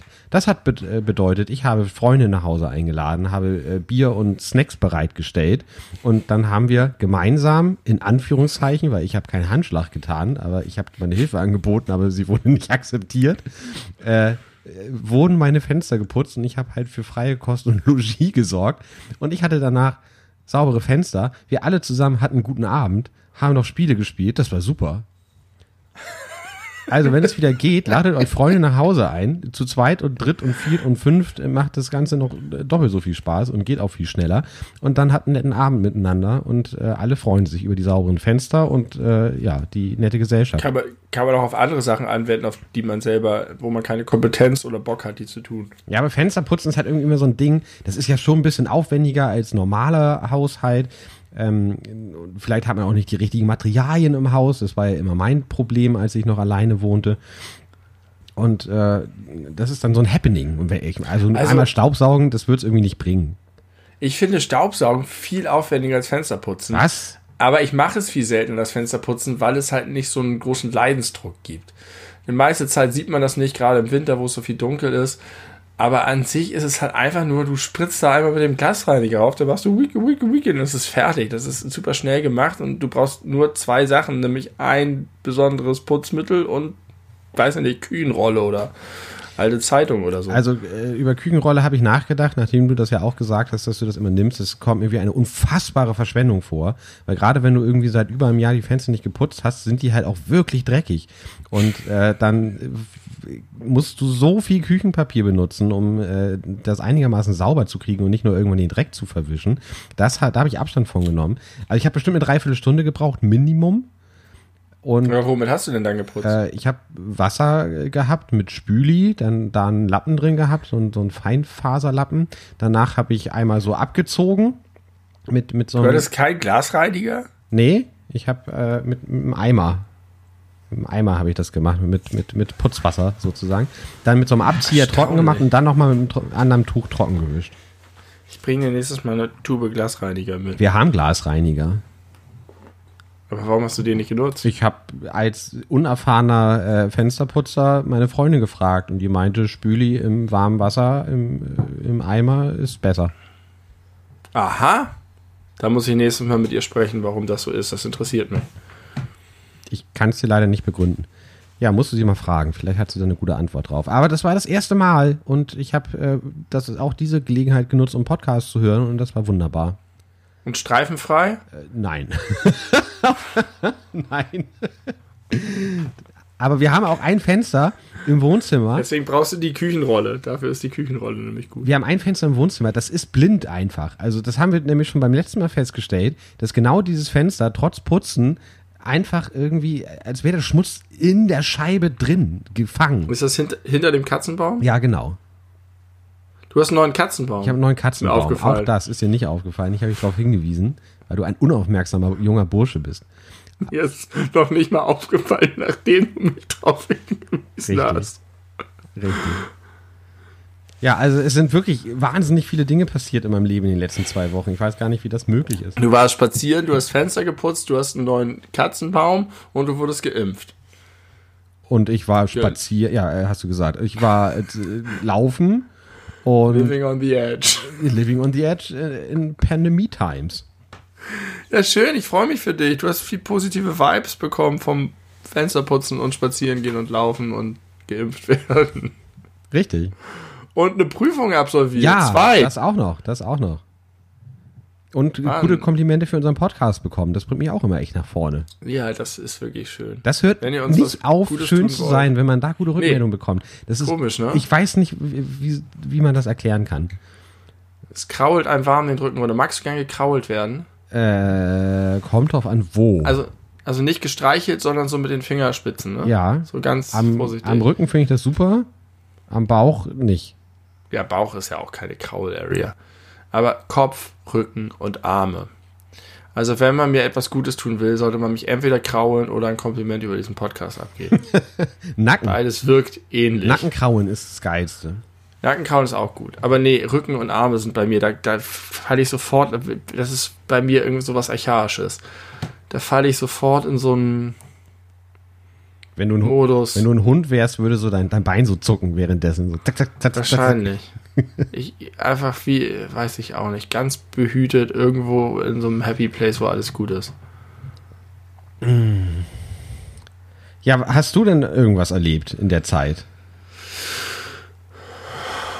Oh Gott, schweres Durchschnaufen erstmal.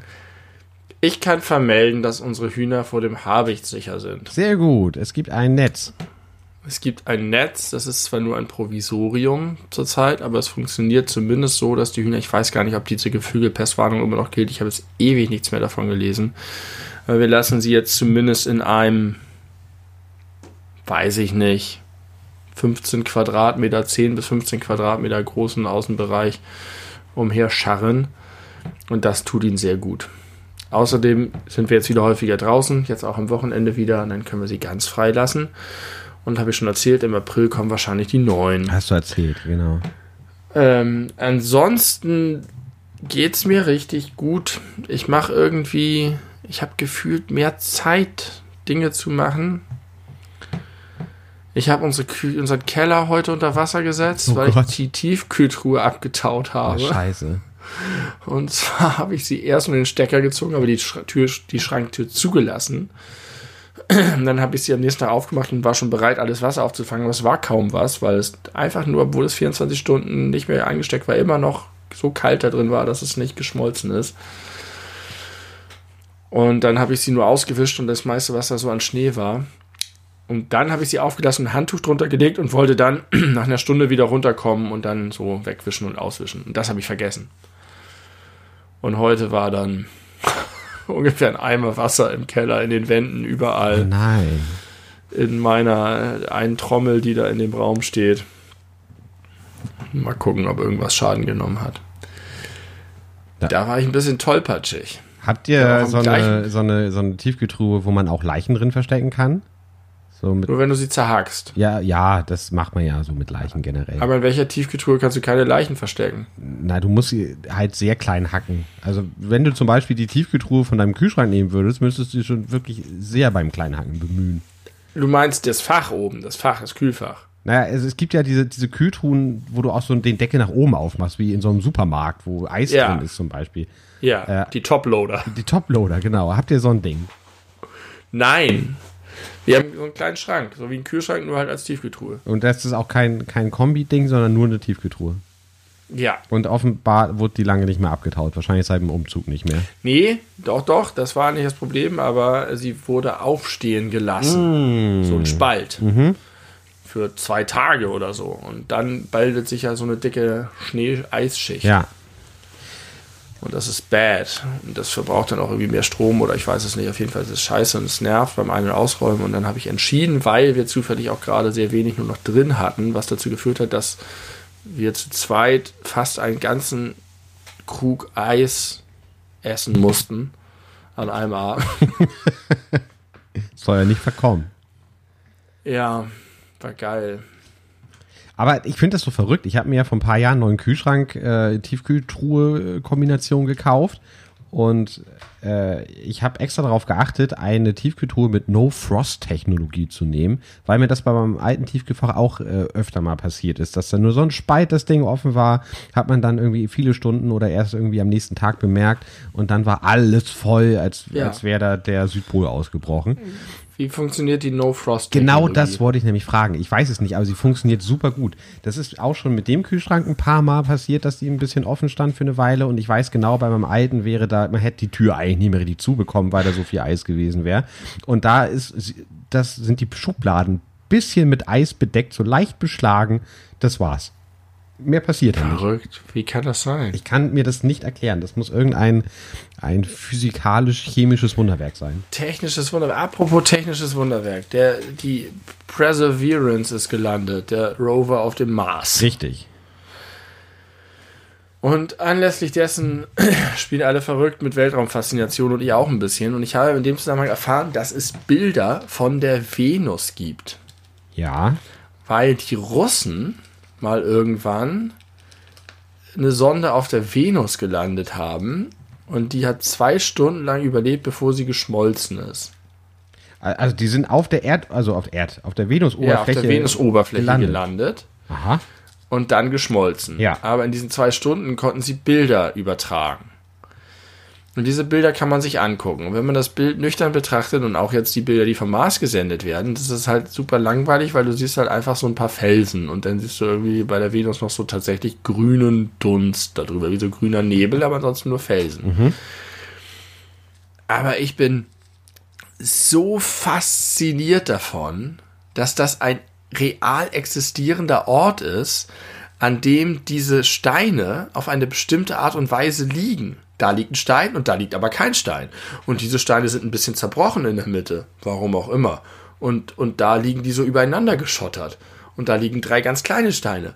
Aber, also weißt du, was ich meine? Und dass das jetzt gerade, während wir hier sprechen, auch äh, Ja. da ist. Ich weiß genau, was du Und, meinst, ja. die ganze scheiß Oberfläche ist voll von solchen echten Orten, von Schrägen und Abgründen und Cliffs und, und, und Gräben und Bergen. Und das ist alles echtes, unentdecktes Land, was existiert. Und das übt auf mich eine so krasse Anziehungskraft aus, dass es hat fast schon was von Fernweh wie so, so, so Entdecker Goldrausch oder sonst was in den USA, nee, nicht Goldrausch, aber so dieses. Und es sind nur Steine. Äh, Mal angenommen, äh, dieses Weltraumtourismus-Ding würde jetzt tatsächlich äh, in den nächsten Jahren marktfähig werden. Und dann würde man nochmal so 10, 15, 20 Jahre warten, bis man auch wirklich weiß, das ist sicher und es funktioniert und man kommt auch äh, sicher wieder zurück, weil es schon tausendfach geklappt hat. Wärst du interessiert an sowas? Ja. Echt sofort? Aber, ab, ja, ja. Geil. Aber, aber noch mehr interessiert wäre ich da. Ich glaube, ich hätte auch ziemlich Schiss, aber ich wäre noch mehr interessiert. Und das habe ich, ich habe jetzt bei der Landung von der Perseverance, heißt sie so? Irgendwie so ähnlich oder vielleicht genauso. Da gab's, also das ist die, die, die 2,5 Milliarden teure Roboter, der jetzt zwei Jahre lang 35 Kilometer über die Marsoberfläche tuckern soll, um nach Spuren von Leben zu suchen und Gesteinsproben nimmt. Er nimmt, äh, ich glaube, 36 Gesteinsproben in der Größe einer Tafelkreide, die dann zurück zur Erde transportiert werden. Und er hat einen kleinen Hubschrauber dabei und das sieht total niedlich aus. Moment, die können das wieder zurücktransportieren? Ich dachte, der kann nicht wieder Ja. zurück. Ja, aber irgendeine andere Sonde kann das abholen. Okay. Ah ja. Oder so. Okay, cool. Der, der bleibt da für immer. Der lebt jetzt auf dem Mars. Eigentlich unfassbar, ne? Da schicken wir einen scheiß Roboter auf den Mars und haben da sogar, der kann sogar twittern und äh, der kann auch mit einem kleinen Hubschrauber wieder äh, geborgen werden, was weiß ich. Aber ein kleines fucking Virus legt die ganze Welt lahm. Parallel dazu. Ja. Das ist unglaublich. Ja. Ja. Aber Biologie ist halt einfach heftiger als Technologie. schön. Schöne, schöne Erkenntnis daraus. Ähm, und auch die Landung, die, die, der wurde beschrieben, wie das Ding gelandet ist. Und der, der hat halt äh, gelernt. Das heißt, er hat, der hat klug die jeweiligen Bedingungen beobachtet und die Oberfläche gescannt mit Kameras und Sensoren und im richtigen Moment den Fallschirm selber gezündet. Und aufgrund der Verzögerung zwischen Handlung und äh, Signal auf die Erde konnte das Team, das das alles jahrelang vorbereitet hat, halt nur zugucken, mehr oder weniger, wie das passiert, weil sie nicht wirklich eingreifen konnten, weil die Verzögerung zu groß ist. Ähm, und dann zu sehen, wie das Ding den Fallschirm gezündet hat, wie es gelandet hat, wie es dann mit seinen, mit seinen kleinen Thrusters da noch die genauen Kurskorrekturen vorgenommen hat und dann sich am, Land, äh, am Sand gelandet ist, auf einem perfekten Spot und wie sie dann in diesem NASA-Zentrum gejubelt haben und einfach so, so, also mit echter persönlicher Begeisterung mit beiden Knien tief in diesem Projekt standen und Erleichterung gespürt haben. Da habe ich gedacht, das, da will ich arbeiten. Wie jedes, wie so ein kleines Kind in den USA, das im NASA-Forschungszentrum ist und danach eine Karriere bei der NASA anstrebt, habe ich gedacht, das ist, zieht mich magisch an. Das muss so toll sein, die, dieses, dieser Payoff nach der jahrelangen entbehrungsreichen Arbeit. Aber hast du dich nicht genauso gefühlt, als, äh, als Mario Götze das Tor gegen Argentinien geschossen hat?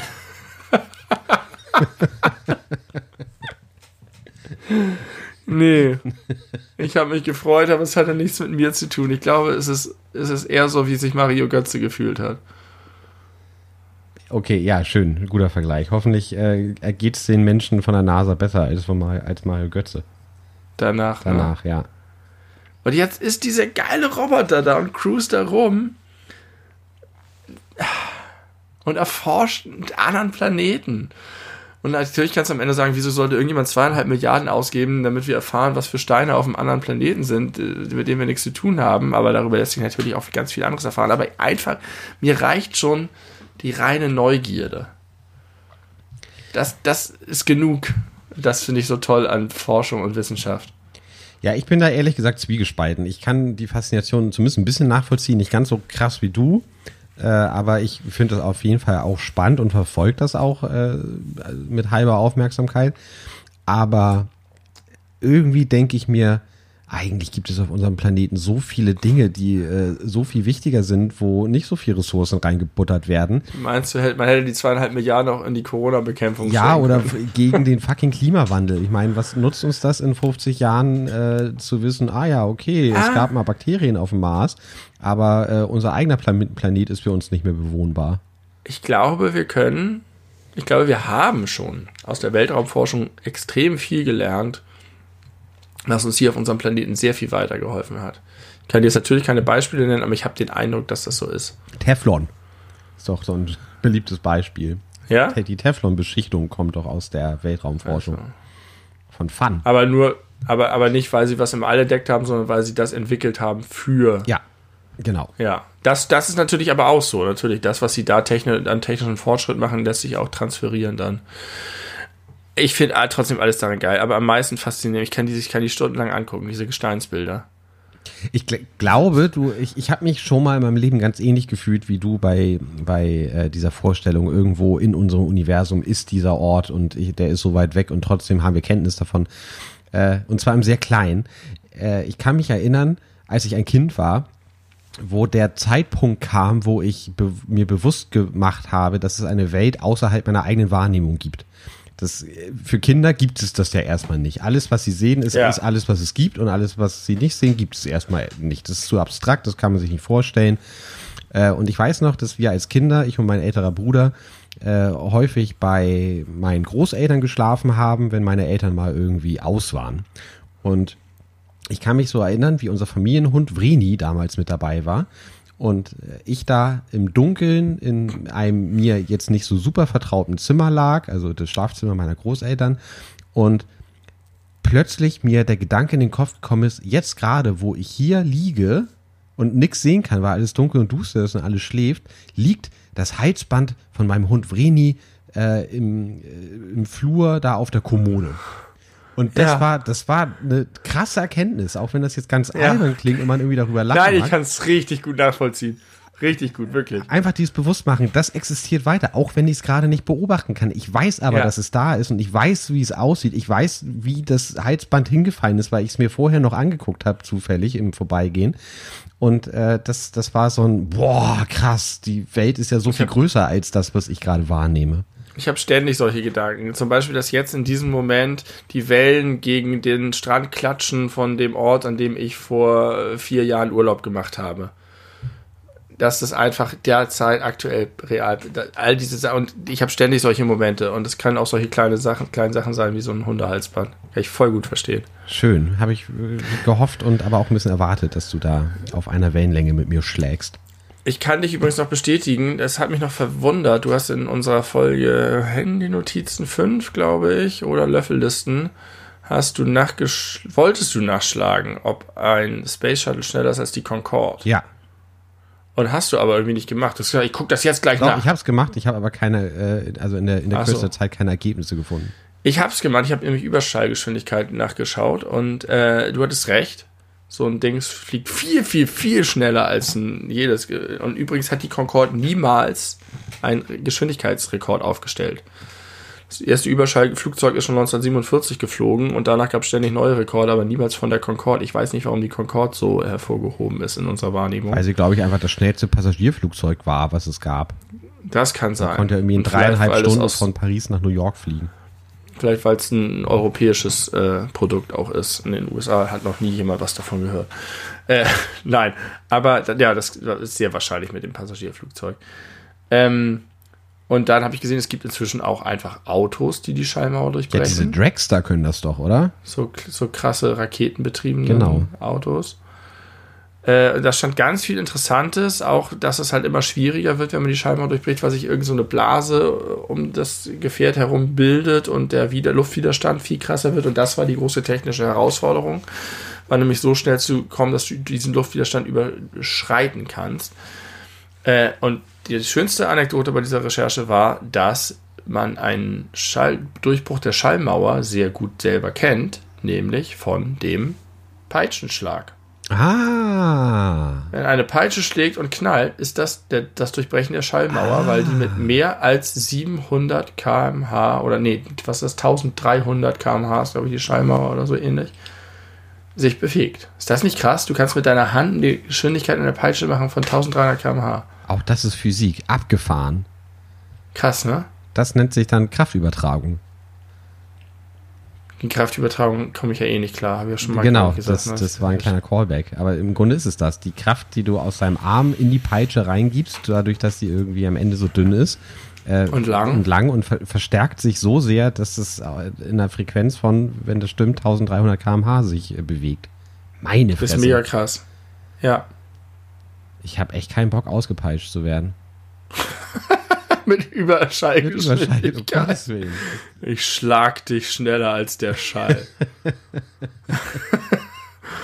Und dann wollte ich noch gerne sagen, dass ich äh, mich jetzt so sehr an verschiedene Statistiken gewöhnt habe, die ich ständig Corona-mäßig um die Ohren kriege, dass ich das ein bisschen vermissen werde.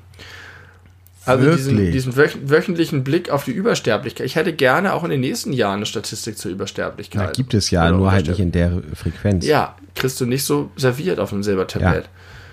Und dieses ganze, diese Beschäftigung mit Zahlen, ich werde ich werd die Pandemie noch vermissen. Aber oh, das passt richtig gut zu einer Handynotiz, die ich mir äh, vor einiger Zeit gemacht habe. Äh, da habe ich geschrieben, der erste Lockdown war unaufgeregt, da war man gefühlt viel wusste.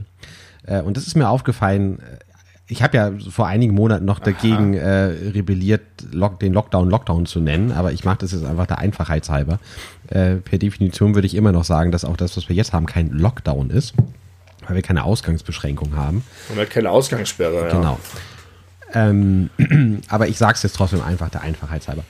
Ähm, beim ersten Lockdown, äh, letztes Jahr im März, April, war das irgendwie so, dass man das Gefühl hatte, okay, es ist neu, es ist aufregend und man hat, äh, man hat sowas vorher noch nie erlebt, aber irgendwie war die Lage trotzdem halbwegs klar. Es war klar, okay, da ist ein Virus, okay, es gibt keinen Impfstoff, okay, so und so sind die Zahlen und äh, das und das sind die Maßnahmen, die wir jetzt versuchen äh, einzuführen, damit wir das Ganze im Schach halten. Und dann hat man so auf die Zahlen geguckt und konnte das alles gut einordnen. Und jetzt, wo wir jetzt schon ein ganzes Jahr damit leben fast, kommt einem, also mir jedenfalls das so vor, als wäre so viel mehr ungewiss als vorher. Durch diese Mutanten, durch verschiedene Impfstoffe, durch äh, unklare Lagen, was so Zukunftsperspektiven angeht. Man wusste, der Sommer kommt. Äh, man wusste, ja, da entspannt es sich so. Ne? Ich meine, irgendwann kommt jetzt der Sommer auch, aber der ist noch so weit weg. Es ist irgendwie so perspektivlos zur Zeit es sind mehr Variablen. Was mich immer noch wahnsinnig macht, ist, wie kann es eigentlich wirklich sein, dass der Sommer so einen Unterschied gemacht hat? Wieso ist ein halbes Jahr lang die Scheiße nicht abgehoben und im Herbst dann doch? Alle haben das vorher schon so gesagt, weil das wissen die Virologen, dass es so ist. Aber come on, auch im Sommer haben sich massenhaft Leute in Innenräumen getroffen ständig, jeden Tag, überall, in Restaurants, sind äh, also äh, waren auf engstem Raum zusammen, haben Partys gefeiert, haben Alkohol getrunken und laut geschrien und gesungen. Und äh, nur weil die Leute im Herbst weniger draußen waren, haben sie sich plötzlich so krass angesteckt. Ja, und auch äh, selbst die Treffen in den Räumen waren ja auch einfach natürlicherweise viel besser belüftet auch. Also ja, trotzdem, Lüften scheint ich, das, echt ziemlich viel zu helfen. Ich meine, es hat, gab auch im Sommer ständig kühlere Tage und es gab auch Abende und Nächte, wo Leute irgendwie eng zusammen waren und alle haben sich die ganze Zeit getroffen. Es gab viel, viel weniger Maßnahmen als jetzt. Ich kann mir das einfach nicht erklären. Und auch jetzt verstehe ich nicht, warum bei den Maßnahmen immer noch sich so viele Leute, wer sind die Leute, die sich jeden Tag anstecken, außer die, die irgendwo in einer Eisfabrik arbeiten oder beim Schlachter? Ja, das Ich frage ich mich auch. nicht. Ja, ich, das, aber ich glaube, das liegt einfach daran, dass du und ich einfach auch Leben führen, die sich doll von dem vieler Menschen unterscheiden, ähm, was so äh, Kontakt zu anderen Menschen angeht, sowohl im Job als auch privat. Da sind wir ja relativ strikt. Ja, das mag sein. Trotzdem verstehe ich nicht, dass der Sommer so eine krasse Wirkung hatte. Aber hat er ja nachweislich. Von daher gibt es ja äh, berechtigte Hoffnung, dass es im nächsten Sommer wieder äh, deutlich besser wird. Ja, ja. Ja, die Mutante ist halt. Aber auch da ist es ja irgendwie, ach, ich weiß nicht, da müssen wir jetzt nicht nochmal in die Corona-Details gehen hier. Aber ich, äh, ich stimme dir zu, dass es komplizierter geworden Und das finde ich so seltsam, weil eigentlich würde man ja annehmen, dass man, wenn etwas ganz neu ist, am Anfang viel unsicherer ist und mit der Zeit sich dran gewöhnt und irgendein Gefühl dafür kriegt, wie es jetzt weitergeht und so. Und dass das weh, also da- dass diese Gewissheit geringer wird, je länger es dauert, finde ich irgendwie Ja. äh, seltsam. Es gibt keine Perspektive und auch darüber hinaus ist es jetzt nicht so, dass man sagen kann, okay, wenn alle durchgeimpft sind, ist vorbei. Sondern sowohl das Coronavirus und seine vielen Mutationen, die auch noch mehr werden, als auch mögliche neue Pandemien, Ja. die ja ungebrochen wahrscheinlich sind. Ja. Es kann halt einfach sein, dass es nicht mehr zurückgeht zu dem, was wir kennengelernt haben, 35 Jahre lang. Da hat ja äh, John Oliver jetzt nach seiner äh, Winterpause Ja, das- wieder sein neuestes Stück zugemacht, weil Pandemie Hab ich noch nicht gesehen. ist es wie gewohnt sehr gut, sehr erschreckend. Äh, ja, also die Wahrscheinlichkeit, dass die nächste Pandemie sehr viel schneller da sein wird, als wir jetzt uns vorstellen können, ist relativ groß. Weil der Ja. Mensch nun mal so ist, wie er ist, durch seine äh, Ausbreitungssucht in der Natur, durch äh, seine Art und Weise, Medikamente zu benutzen, durch alles, durch seine Massentierhaltung. Es äh, geht weiter bergab. Gut, dass wir weiterhin unsere gute Laune behalten. Ja. okay, ich mache mal einen krassen Shift noch kurz, äh, indem ich beobachtet habe, ich weiß nicht, ob dir das auch schon mal aufgefallen ist, dass es in den letzten, ich würde sagen, zehn Jahren plötzlich aus dem Nichts, und ich glaube, in Hamburg hat damit vielleicht Radio Hamburg angefangen, den Trend dazu gibt, Radiomoderatoren zu plakatieren. Die Morning Show mit Olli, Sonja und sowieso. John Ment. John Ment ist der, der, der bekannteste in Hamburg, der mir einfällt, der ständig plakatiert wurde, aber es gibt jetzt ständig, sehe ich, großflächig Plakate für Radiomoderatoren. Mhm. Und ich muss sagen, so oberflächlich das klingt, aber es gibt einen Grund, warum das keine Fernsehmoderatoren sind. Okay. Und ich würde die einfach nicht plakatieren.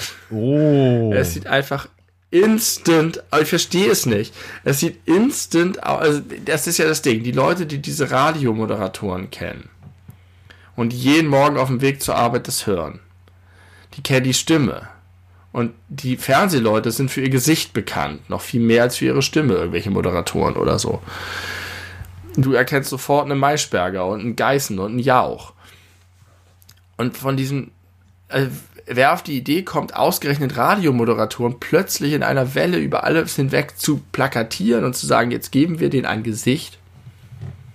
Die sind alle stümperhaft gefotoshoppt, die sehen alle billig aus. Die sehen aus wie diese, es gibt auch so, kennst du das noch im Kino, früher bei Kinowerbung, diese großen Hollywood-mäßig produzierten Dinger und dann kommt plötzlich irgend so eine Autoreparaturwerkstatt drei Straßen weiter vom Kino mit so Ja, okay. in Microsoft Word hergestellten kleinen Bild und da ganz schlecht drüber gesprochen. So wirken diese Plakate. Und es ist so cringy und peinlich und schlimm. Also du äh, beschwerst dich über die Qualität der Fotos, nicht über die Motive. naja, äh, ich würde jetzt gerne sagen ja, aber Weil du gerade Es sagtest, ist es auch hat so, einen Grund, dass sie nicht äh, Fernsehmoderatoren Ja, ja. sind. das ist natürlich eine schreckliche Aussage, aber ein bisschen habe ich schon das, Gesicht, die, das Gefühl, die hätten einfach beim Fernsehen alle keine Chance. Und jetzt möchte ich dir mal was dazu sagen, weil Vielleicht sind sie auch deswegen Radiomoderatoren. ich will dir was dazu sagen, was mich auch schon wirklich lange beschäftigt. Ich habe das Gefühl, dass ganz, ganz, ganz, ganz langsam und viel zu langsam und viel zu selten, aber es entwickelt sich ein bisschen in diese Richtung, dass man auch im Fernsehen, in der Werbung, in Filmen, in Serien immer häufiger Leute sieht, äh, wo man optisch sagt, vor zehn Jahren wären die, hätten sie diese Rolle nicht gekriegt. Und Das wäre schön. und ich finde das ist wirklich richtig schön und ich freue mich jedes Mal wieder darüber, ähm, weil das dann sich immer mehr zu einem ehr- ehrlichen Abbild unserer Gesellschaft entwickelt, zum einen und zum anderen man vielleicht sich anfängt von diesem diesen beschissenen Schönheitsidealen zu verabschieden und äh, man mehr Ja. darauf legt, einfach ein realistisches Abbild der Gesellschaft zu zeigen, als ein äh, wir wollen einfach äh, nur die hübschesten und geilsten und attraktivsten Menschen vor der Aber Kamera du haben. willst jetzt nicht die stümperhaft zusammengeschusterte Radiomoderatorenwerbung neu branden als emanzipatorischen Angriff auf das Schönheitsideal. Na, vielleicht war das ein ungeschickter Versuch, äh, Teil dieser Bewegung zu werden. Ich musste die ganze Zeit, als du davon gesprochen Nee. hast, daran äh, denken, auch dieser Twitter-Shitstorm von vor drei Jahren oder so, dieses, welche Gesellschaft soll das abbilden? Hast du das mitbekommen? Nee. Ich weiß leider äh, gerade nicht, welcher Politiker das war, auch von irgendeiner Schweinepartei, aber ich glaube, es war nicht die AfD, ich glaube, es war eher so CDU, CSU. Äh, da war, äh, hat er ein, ein Foto äh, gemacht aus der Deutschen Bahn und da war eine deutsche Bahnwerbung. Äh, von wegen, hier kann jeder Karriere machen und dann war da ein, ein, ein farbiger Mann, eine asiatische Frau, Die Werbung kenne ich, ja. Genau. Äh, und äh, wie das halt eine moderne Werbung so Ja. aussieht. So, ihr seid alle willkommen, wenn ihr was könnt, dann äh, ko- kommt hierher. Und dann hat er dieses Bild äh, abfotografiert und getwittert mit dem Satz, welche Gesellschaft soll das abbilden? Weil da irgendwie Ja. kein, ich sag mal, Bio-Deutscher drauf zu sehen war Ja. Und hat äh, völlig zu Recht einen mega Shitstorm bekommen und es wurde auch äh, zum geflügelten Wort und immer mal wieder in anderen Zusammen also, also aus dem Zusammenhang gerissen für andere Bilder und das war oft sehr witzig. Und äh, da muss ich irgendwie gerade dran denken, weil in dem Moment, wo unsere, unsere Guckgewohnheiten durchbrochen werden, stolpert man da plötzlich drüber. Und häufig ist es aber so, dass unsere Guckgewohnheiten, so von Medien aller Art, sei es Werbung, sei es äh, Film oder Serie, dann angetriggert wird, wenn wir etwas sehen, was echt ist, aber nicht zu dem passt, mit dem wir aufgewachsen sind in den Medien. Okay, ich stimme dir in allem zu. Ähm, und ich habe ja das von Anfang an gesagt, dass das ein böser, oberflächlicher Kommentar ist, dass die äh, zu scheiße aussehen, um ins Fernsehen zu kommen. Äh, ich glaube, mein Problem, warum mich diese Werbung so, so wütend macht, ist die Inszenierung dieser Leute. Weil die so abgebildet werden, als wären sie Stars, aber sie sind halt irgendwelche Dufusse. Und es ist gar nicht sozusagen, dass sie hässlich sind, sondern die sehen halt aus wie Trottel. Wenn du weißt, was ich meine. Und es sieht einfach aus wie, oh Leute, so die versuchen vielleicht cool zu sein oder witzig zu sein oder so ein bisschen so, hey, ich bin nicht schön, aber keck. Und es geht alles in die Hose und es ist komplett und es zie- zieht sich seit bei mir seit Jahren durch, wenn ich diese Werbung von von Radios sehe, als ob eine Werbeagentur die alle berät. Aber vielleicht, Aber ich trotzdem, ich finde dein dein Einwand auch an der Stelle völlig gerechtfertigt und ich stimme dir voll zu, dass es eigentlich äh, soll es genauso sein, dass man das echte Leben darstellt und es, ich ich finde, es spricht jetzt nichts dagegen, schöne Menschen auch zu inszenieren und darzustellen, aber so zu tun, als sei das das Normale oder das Anzustrebende oder so, ist auf jeden Fall nicht so, naja.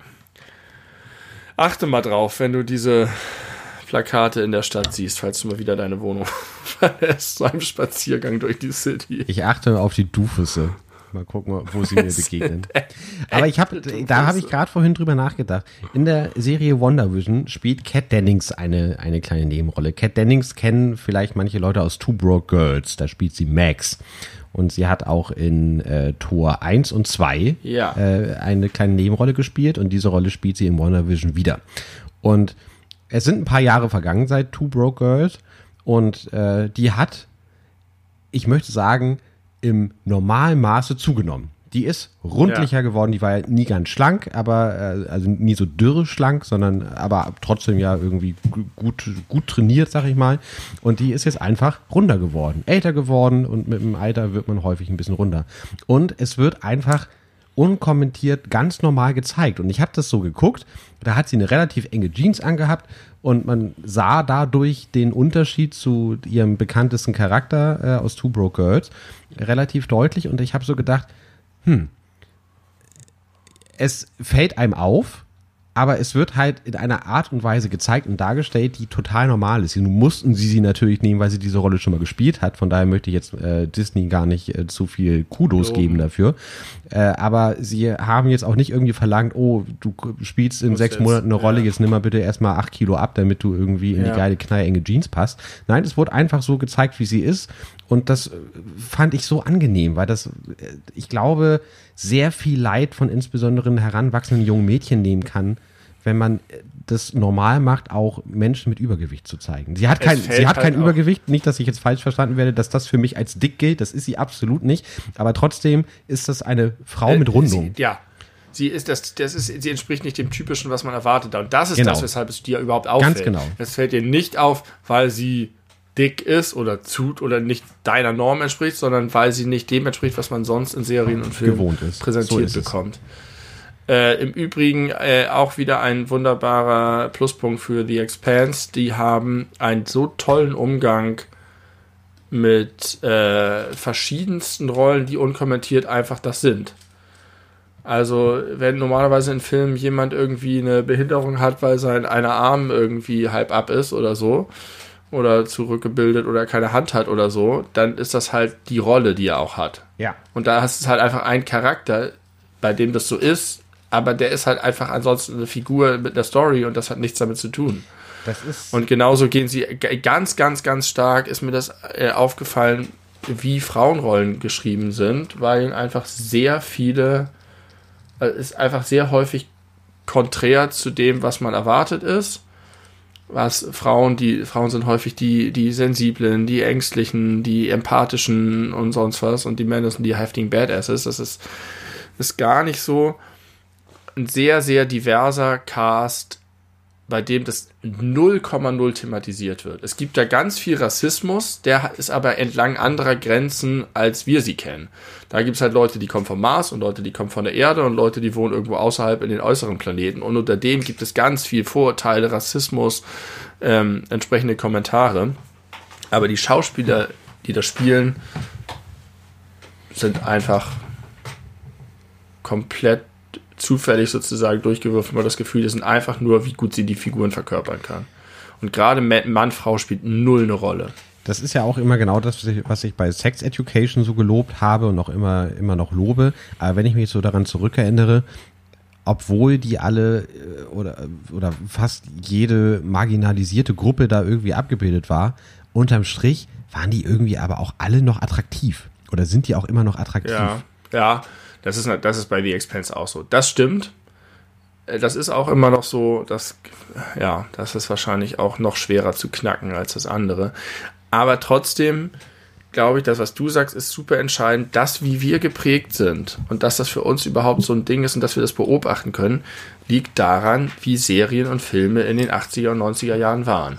Und wenn heute Leute, und das ist einfach so schön, dass das nicht mehr so ist, oh, die Serie macht das gut, sondern richtig viele Serien, auch krasse Mainstream-Serien und Marvel und so machen das, ja. ähm, dass du denkst, wenn jetzt heute einfach ein zwölfjähriges Mädchen ins Kino geht und Blockbuster sieht, wird die einfach, und das, man kann das nicht äh, unterschätzen, wie krass die Prägung darüber ist gibt natürlich auch noch ganz viele andere Sachen, wie deine Lehrer mit dir umgehen, wie deine Eltern mit dir umgehen, was es irgendwie für Sachen zu kaufen gibt und was es.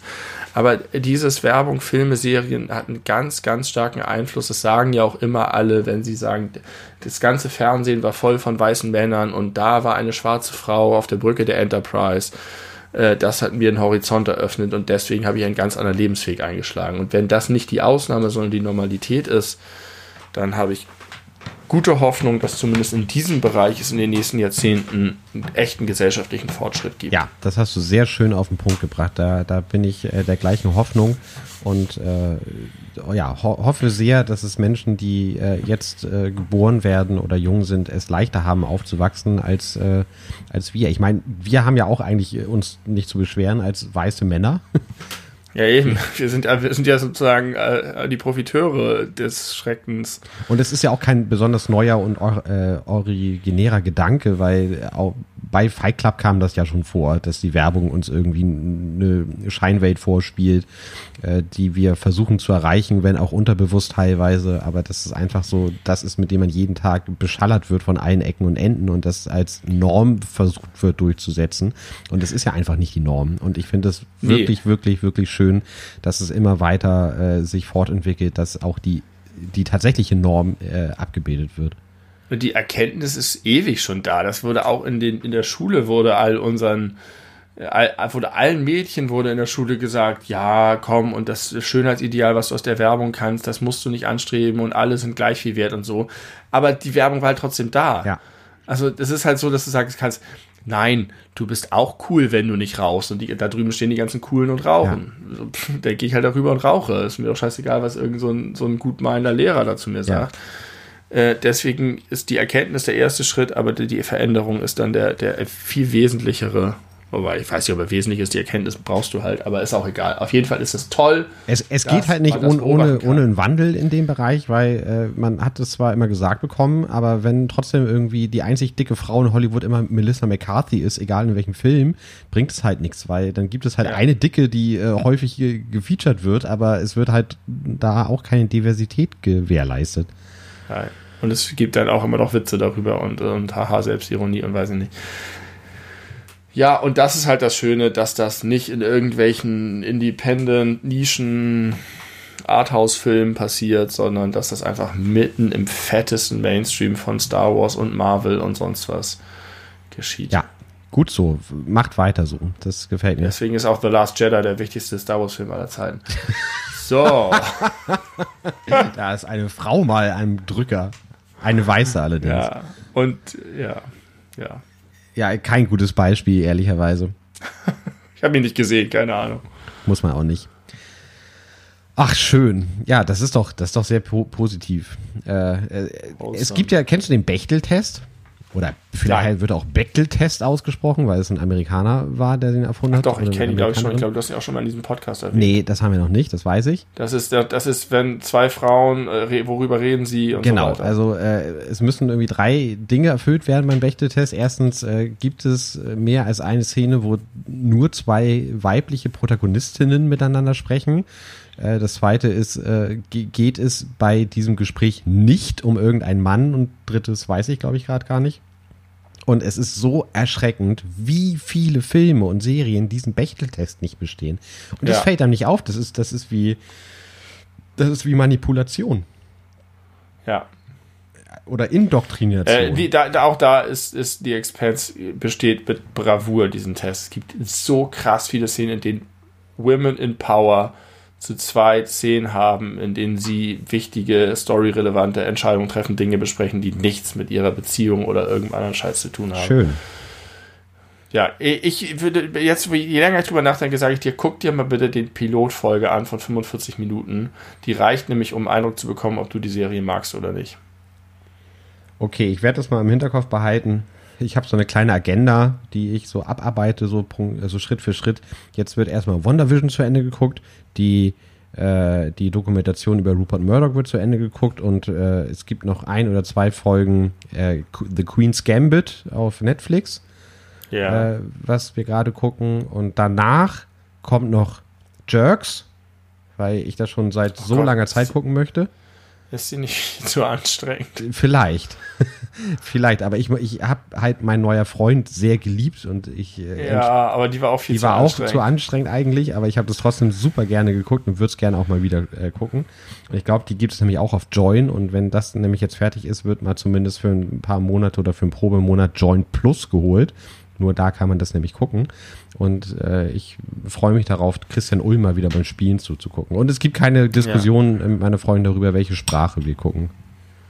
Ja. Das ist auch gut. Auch ein guter, guter Aspekt. Aspekt! Ich habe noch ein kleines Haushaltsthema, vielleicht zum Abschluss. Äh, mir ist aufgefallen und ich ärgere mich so sehr, da sind wir jetzt in so modernen Zeiten, wo wir fucking Roboter auf dem Mars rausschießen können und Bilder von der Venus haben. Aber es hat noch keine Firma es hinbekommen, geile Handfeger und Schaufel herzustellen. Und das, obwohl es die schon so lange gibt.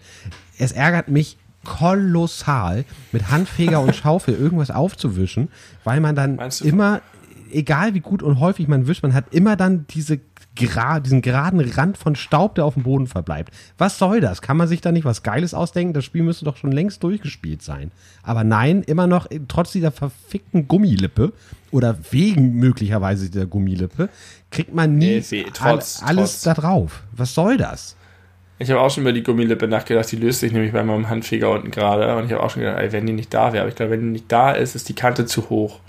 Nein, aber man braucht irgendwie dafür. eine, irgendeine Alternative, weil die Gummilippe tut nicht das, was sie soll.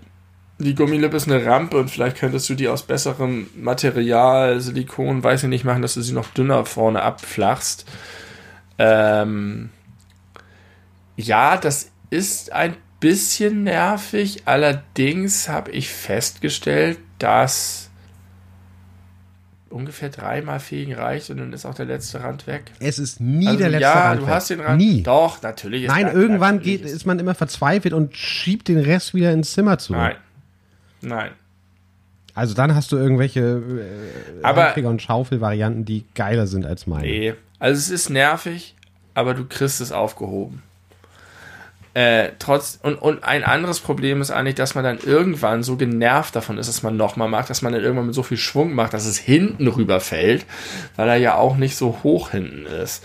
Und äh, auch von der Breite her, ich habe das Gefühl, der, die Schaufel müsste im Verhältnis zum, zum äh, Handfeger breiter sein.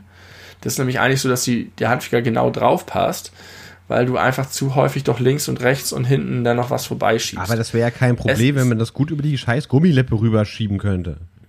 Nee, ich glaube, der müsste ein bisschen kleiner sein, der Handfeger. Oder die Schaufel ein bisschen größer, ein bisschen breiter und hinten noch ein bisschen höher. Es ist auf jeden Fall so, dass es ein Produkt ist, ich habe das schon mal, glaube ich, beim Zähneputzen gesagt oder bei irgendwie, es gab so ein, zwei Haushaltssachen, wo ich das Gefühl hatte, das müsste im Laufe der Jahrzehnte optimiert worden sein. Und man hat das Gefühl, das ist so eine Sache, die man irgendwie denkt, so ja, früher hatten die Leute äh, das und das war einfach nicht so geil wie das, was wir jetzt haben. Und dieser Schritt ist nicht passiert. Genau, der ist nie passiert. Also ja, das ist nicht am Ende der Möglichkeiten. Ich habe es mir aufgeschrieben als Handfeger- und Schaufelärgernis. Äh, mein, ich glaube, mein Vater sagt dazu Schaufel und Eule. Habe ich noch nie gehört. Warum? Die, der Handfeger ist die Eule. Na, da müssen wir den doch mal in den Podcast einladen und mal fragen, was es damit auf sich hat. Gute Idee. ich ich habe mich immer, glaube ich, ein bisschen davor gegruselt, dass es eine Eule sein soll. Aber du warst doch krasser Eulenfan als Kind. Und vor allem, ja, trotzdem, wenn, wenn plötzlich so eine Sache, so eine leblose Sache, so, das war irgendwie crazy. Da konnte ich nicht so, also nicht so, nicht gruselig im Sinne von, ich habe Angst davor, sondern disturbing ist das bessere ja, Wort. okay. Ähm, das hat mich irgendwie schwer irritiert und so. Und ich habe auch bei manchen Sachen, ich sage zum Beispiel häufig Zettel und Papier. Ja. Statt Stift und Und Zettel. da habe ich das auch irgendwie, dass ich dann, ich sage zum Beispiel häufig Handfeger und Schaufel. Ja, sag ich auch. Nein, das ist das Richtige. Ja. Was sage ich? Handschaufel und Feger. Vielleicht Schaufel und Eule. Nein, das ist auch richtig. Handfeger und Eule, Handfeger und Eule. Ich würde irgendwie nicht denke, sagen, dass das auch richtig ist. Aber ich weiß nicht, gibt es noch ein anderes Wort für Handfeger oder Schaufel als Eule? Irgendwas gängigeres? Äh, ich würde sagen, alles ist, äh, was nicht Handschaufel und Feger ist, Hand, Handfeger und Schaufel ist, ist gängiger oder genauso gängig wie Eule. Also ich glaube, Eule Ja, gibt es nur in deinem Kosmos. Ich, ich glaube, dass es für Handfeger und Schaufel wieder genauso wie bei diesen anderen Sachen tausend regionale Begriffe Ja, nehmt mal Bezug, wenn ihr das hört, ihr lieben Hörer da draußen. Habt ihr ein geileres Wort für Handfeger und Schaufel?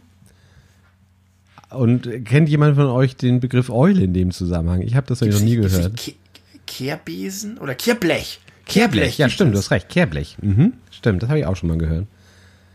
Das ist auf jeden Fall geläufiger als Eule. Kehrblech und Eule. Eule ist überhaupt nicht geläufig. Null, nirgendwo, außer in deiner Familie. Wette ich drauf. Ich glaube nur bei meinem Vater. Das hat er sich wahrscheinlich ausgedacht als Kind. Aber vielleicht ist es. Gesagt, wenn ich mal ein Kind habe, dann schocke ich den Mich würde interessieren, ob im dänischen Königshaus auch immer noch Eule dazu gesagt wird. Auch die Geschichte sollen wir uns nochmal genauer erzählen. Vielleicht ist es die royale Prägung deines Vaters, Ja. die, die ihn dazu veranlasst, Eule zur Schaufel Vielleicht zu sagen. hatten die so einen äh, Handfeger mit einem goldenen Griff in Form einer Eule. Ist denn eigentlich der, ich habe das nicht ganz verstanden, ist der, ist, ist der, die, der Feger die Eule oder die Schaufel? ja, das ist nämlich das Problem. Es ist nämlich der Feger. Ah ja, der Feger ist die Eule. Und ich habe irgendwie das Gefühl, eigentlich müsste die Schaufel die Eule sein, aber ich weiß nicht warum. Ich meine, der Feger hat halt so, ein, so, so Borsten, die passen vielleicht mehr zum Eulenfell. Aber irgendwie denke ich, wenn eins von beiden eine Eule ist, dann doch eigentlich der Handfeger. Äh, der, der, der, der, das Kehrblech. Scheiße, die Schaufel. Es stellt uns vor große germanistische Herausforderungen, über dieses Thema zu sprechen. Vielleicht heißt diese Folge alles über Handfeger, Unterstrich und Schaufel. Eule und Schaufel. Benny, ich finde, das war eine, eine, eine bunte Folge. Das war wieder so eine Folge, die man mal zeigen kann, wenn man äh, versuchen möchte, unsere Essenz darzustellen. Ich äh, glaube, wir sind, wir sind gut durch die Themen durchgerattert. Von ernst zu nicht ernst und wieder zurück. Ja. Und ähm, auch wenn das jetzt ein krasser Downer ist, und das muss jetzt nicht das letzte Wort sein, aber ich komme trotzdem nicht umhin, ich kann nicht ganz aus meiner Haut. Heute ist der 19. Februar, heute vor einem Jahr war der Anschlag in Hanau. Und ich möchte es wenigstens mal kurz äh, erwähnt haben, äh, weil ich mir sonst ignorant vorkomme im Nachhinein. Äh, ich kann mir dieses Datum leider ganz gut merken, weil äh, heute auch meine Eltern Hochzeitstag haben.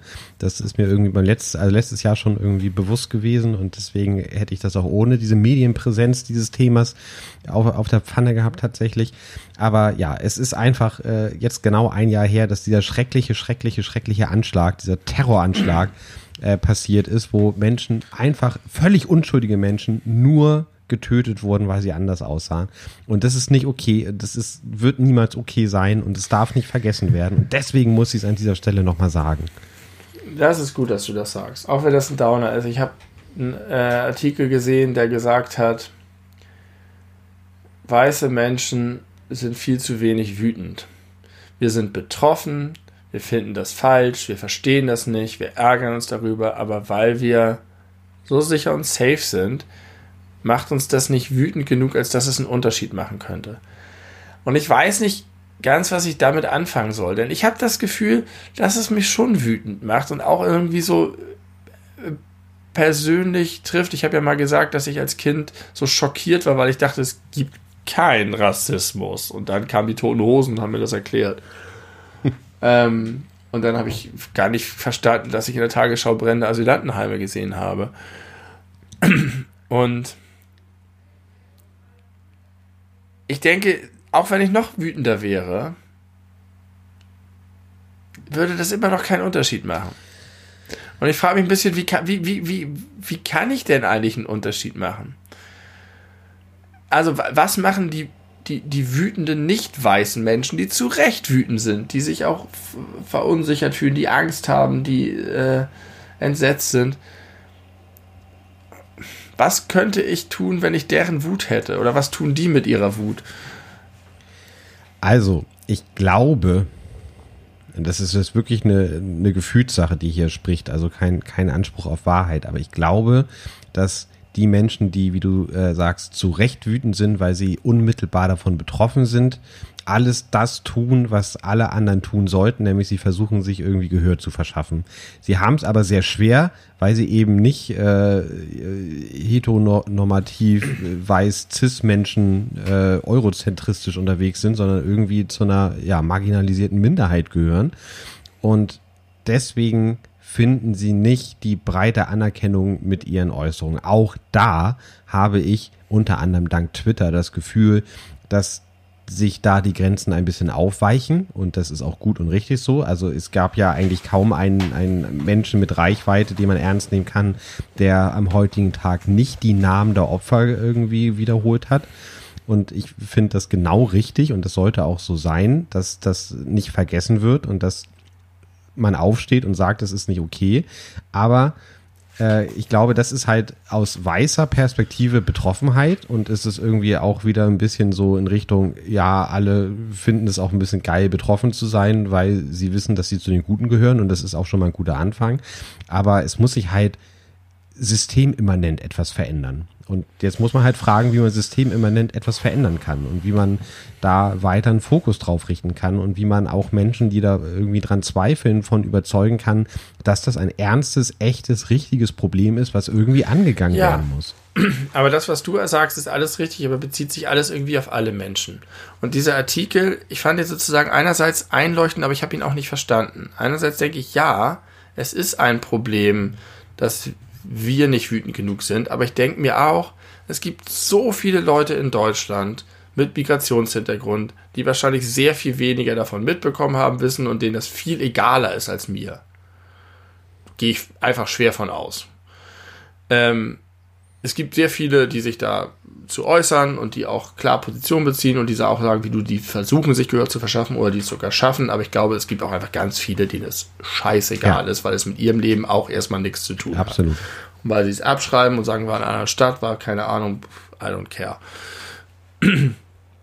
Und deswegen, ich hadere halt immer so ein bisschen damit, weil ich glaube, es ist ein strukturelles Problem, wenn, so wie wir irgendwie als weiße Männer von ganz vielen Sachen nicht betroffen waren, auch davon nicht betroffen sind und aber Teil der Mehrheitsgesellschaft sind und sich dann nichts ändern kann, wenn die, die Mehrheitsgesellschaft mit den Achseln zuckt und sagt, ja, das ist doof, finden wir auch schlimm. Aber mir fehlt immer noch so ein bisschen der Ansatz, was, was die Alternative sein kann, was ich denn tun kann. Die, die Einstellung, dass du und ich diese Einstellung dazu haben und nicht in die Reflexe verfallen und sagen, ja, das ist doch alles hier, es gibt ja auch die ganzen reaktionären Weißen, die das runterspielen oder gegen angehen aktiv. Ähm, oder dann nicht empathisch mit sind, das ist halt schon mal gut. Dass wir nicht zur All-Lives-Matter-Bewegung gehören. Ja, genau. Aber mir ist nicht klar, was der nächste Schritt ist. Ja, es, es das, ist schwierig. Das schicke ich ganz häufig bei diesem Also Thema. ich habe das Gefühl, dass, dass es auch, äh, ja, also in unserer jeweiligen Bubble äh, nicht so einfach ist, äh, sich da zu äußern, weil jetzt, jetzt mal Real Talk, ne? Ich, und das ist sicherlich keine bewusste Entscheidung, aber es ist einfach ein Fakt, der mir deutlich mal aufgefallen ist, ich habe im Grunde kein, keine ausländischen Freunde. Ich habe keinen schwarzen ja. Freund, keine schwarze Freundin, äh, niemand mit einem deutlich sichtbaren Migrationshintergrund, sagen wir es mal so, äh, gehört zu meinem engeren Freundeskreis. Und das äh, habe ich mir nicht ausgesucht. Das war jetzt kein, keine bewusste Entscheidung, aber wir sind einfach äh, ja, in, in einem Ort, an einem Ort aufgewachsen, wo es da gar nicht so viel Möglichkeit gab, sich mit anderen Kulturen zu befreunden, so scheint es mir. Oder als ja. es die Möglichkeit gab, war mein Interesse nicht da oder aus anderen Gründen habe ich die nicht als Freundesmaterial erkoren, sicherlich nicht wegen ihrer äh, Herkunft. Das war äh, als Kind oder Jugendlicher nicht meine Denke. Aber ich fand das äh, sehr interessant, dass ich wirklich sehr, sehr, sehr, sehr weiß sozialisiert bin. Und dadurch, dass ich ja. halt irgendwie auch natürlich Menschen um mich rumschare, die politisch äh, in, in dieselbe Richtung gehen wie ich, gibt es da auch wenig Überzeugungsarbeit zu leisten. Aber äh, ganz konkrete Antwort auf deine Frage. Ich äh, arbeite ja mittlerweile als äh, Lehrer in der Krankenpflege und ich habe letzte Woche das Thema ähm, kultursensible Pflege unterrichtet. Und da habe ich mich äh, mitunter richtig in Rage geredet. Und äh, genau meine Position, äh, wie ich sie hier vertrete, auch irgendwie im Unterricht dann vor 25 jungen Menschen vertreten. Und habe mich währenddessen und auch hinterher so gedacht, war das vielleicht zu doll? War das, war, war das zu sehr in eine Richtung? Aber ich habe das, äh, wie ich finde, berechtigt vor mir gerechtfertigt, dass das etwas ist, was man als Haltung auch mitgeben muss, wenn man in einer Lehrerposition ist, egal in, in, in welcher Funktion, ob nun als Grundschullehrer, Gymnasial, Gymnasiallehrer oder auch eben halt in der Berufsschule. Man muss eine Haltung vermitteln und man muss diese Haltung, diese liberale Haltung äh, weitergeben und als Vorbild fungieren. Und das ist das, ja. was ich, was ich machen kann. Und das ist das, was ich mache und auch machen muss. da gibt es einen großen Streit drüber. Es gibt diesen Beutelsbacher Konsens, der zu Neutralität verpflichtet, Lehrer. ähm, auch mit gutem Grund. Und die AfD nutzt den häufig aus, um zu sagen, hier die ganzen linksversifften Lehrer, die indoktrinieren die Kinder alle in eine politische Richtung. Und die Gegenrichtung sagt, es geht hier nicht um eine politische Richtung, sondern es geht hier um demokratische Grundsätze. Und da muss man aber wirklich sehr aufpassen, dass man eine Grenze nicht überschreitet, weil ich es tatsächlich auch falsch finde, in die andere Richtung zu indoktrinieren. Und ich finde, das Beste, was du tun kannst, ist nicht zu sagen, Leute, das ist richtig, mach das so, sondern es einfach selber zu leben. Es gibt genug Leute, die predigen, dass man tolerant und liberal sein soll und am Ende, wenn sie aber selber irgendjemanden einstellen können, doch nicht den mit dem ähm, arabischen Namen nehmen, ja. ähm, sondern du musst halt einfach durch deine Taten, durch dein Verhalten, durch dein, wie du Menschen begegnest, wenn du in einer Funktion, und du bist als Lehrer in einer gewissen Autoritätsfunktion auch, durch das Vorleben kannst du, glaube ich, so viel mehr bewegen als durch jedes Wort, was du sagst.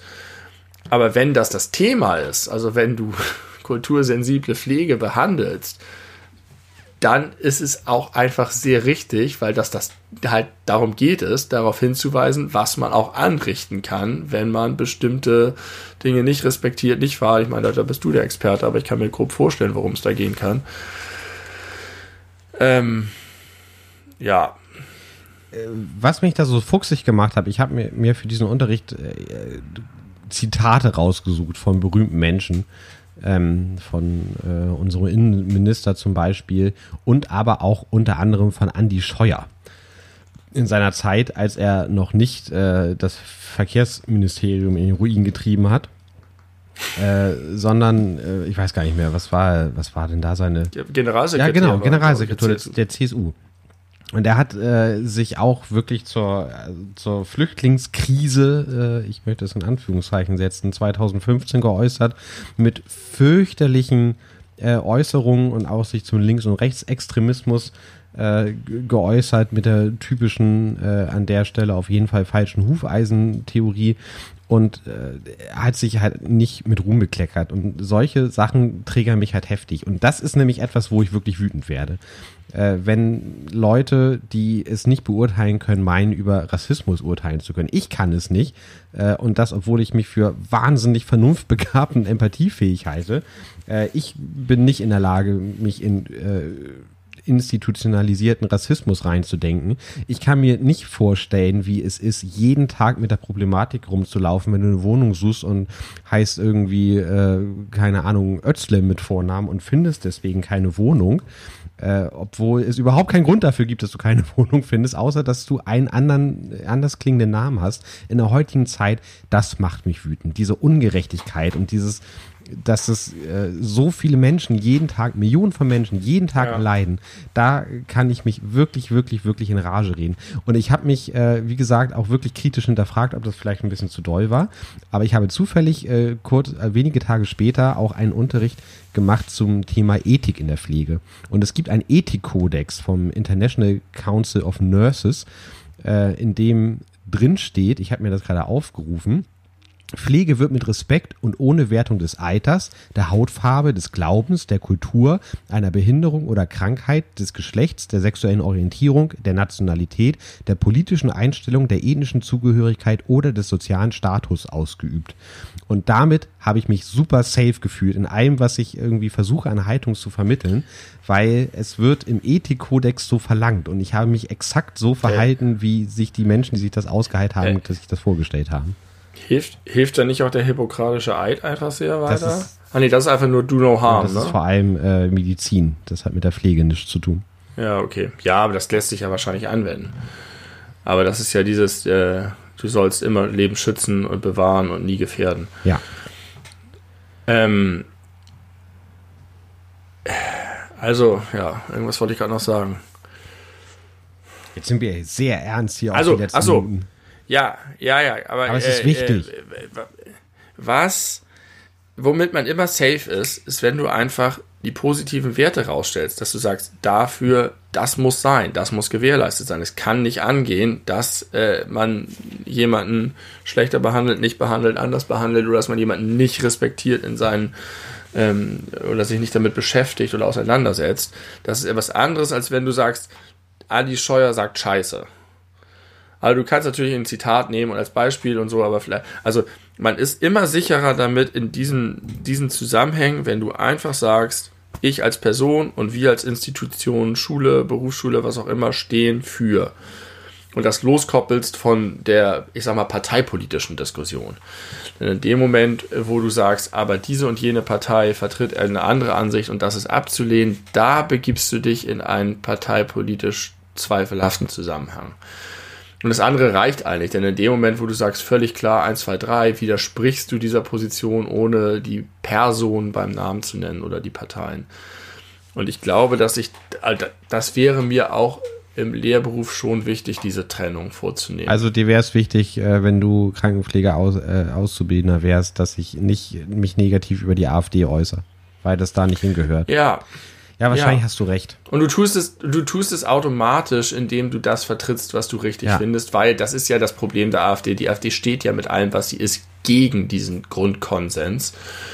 Ähm, aber das am Ende zu beurteilen, ist Aufgabe des mündigen Wählers und das einzuschätzen und nicht des Vorkauen, der vorkauen Lehrperson. Aber ich glaube, in den meisten Fällen kommt man damit auch ganz gut davon und man kann das ganz gut einschätzen. Und es ist ja nun nicht so, dass du irgendwie in die kleineren Nuancen gehst und sagst, und wählt bitte diese Person und nicht diese Person. Ähm, ich finde nur, dass man der AfD da nicht den Gefallen tun darf, sie zu bestätigen, indem, wenn sie sagen, wir als AfD werden systematisch von der Gesellschaft ausgegrenzt, von Medien, von Institutionen und so weiter und deshalb müssen wir mit diesem Staat aufräumen und ihn ausfilzen und so weiter. Sondern auch wenn es immer sehr schwer ist, weil sie sich nicht an die Regeln halten, muss man sich trotzdem selber an die Regeln Ja, ich glaube, das stimmt nicht. Ich bin da leicht anderer Meinung. Ich finde schon, dass, dass man nicht äh, sich auf die Regeln, ich meine, äh, die, diese ganzen Regeln wurden ja äh, 1949 eingeführt, um eben genau sowas zu verhindern. Und ich äh, habe auch ein gewisses Vertrauen darin, dass sie funktionieren. Aber trotzdem ärgere ich mich über jeden AfD-Politiker, der in der Tagesschau vorkommt, weil ich eigentlich eher äh, dafür wäre, dass man denen überhaupt gar keine Reichweite mehr gibt. Aber ich aus einer professionellen Perspektive finde ich das interessant, was du sagst, und das werde ich auch äh, verinnerlichen, weil ich das sehr schlüssig finde dass ich da vielleicht ein, zumindest ein bisschen subtiler vorgehe, als ich es jetzt äh, im letzten Unterricht gemacht ja, Wenn es doof läuft, kannst du da kannst halt auch eine Beschwerde geben, ne? wenn da irgend so ein Arschloch bei dir sitzt. Ja, aber dann äh, halte ich äh, die, dann halte ich halt einfach die, äh, die, äh, die Ethik, den Ethikkodex vor als, als ja. äh, Entschuldigung. Aber nein, ich, ich werde es in Zukunft leicht anders angehen oder ein bisschen, ja, nicht so indoktrinierend. Ich habe das, ich glaube ich auch nicht, dass ich die Leute indoktriniert habe. Ich habe einfach nur sehr klar meine Haltung äh, dargelegt. Und Hast du deine Reaktion gemerkt? Äh, nur bestätigende. Ja.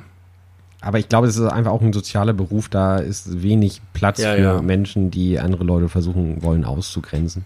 Ja.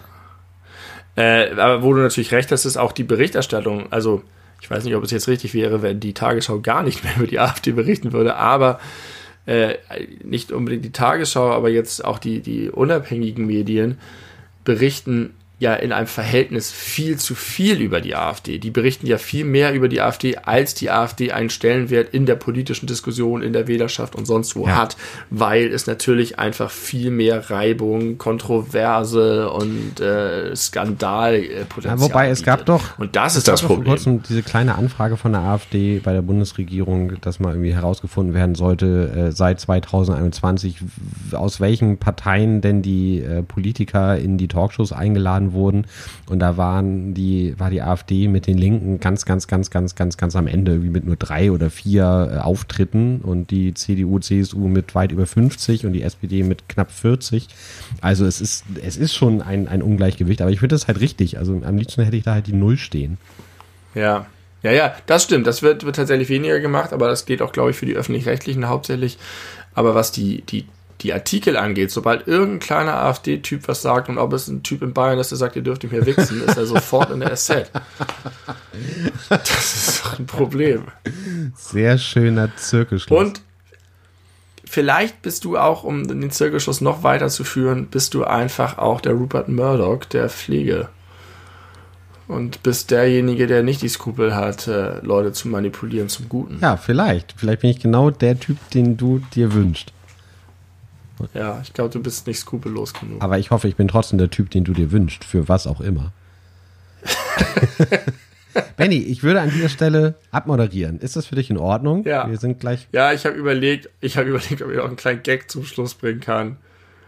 Ach, mit, einem, mit einem fröhlichen, äh, erheiternden Lacher aus der Folge rauszugehen, ist doch auch was Nettes.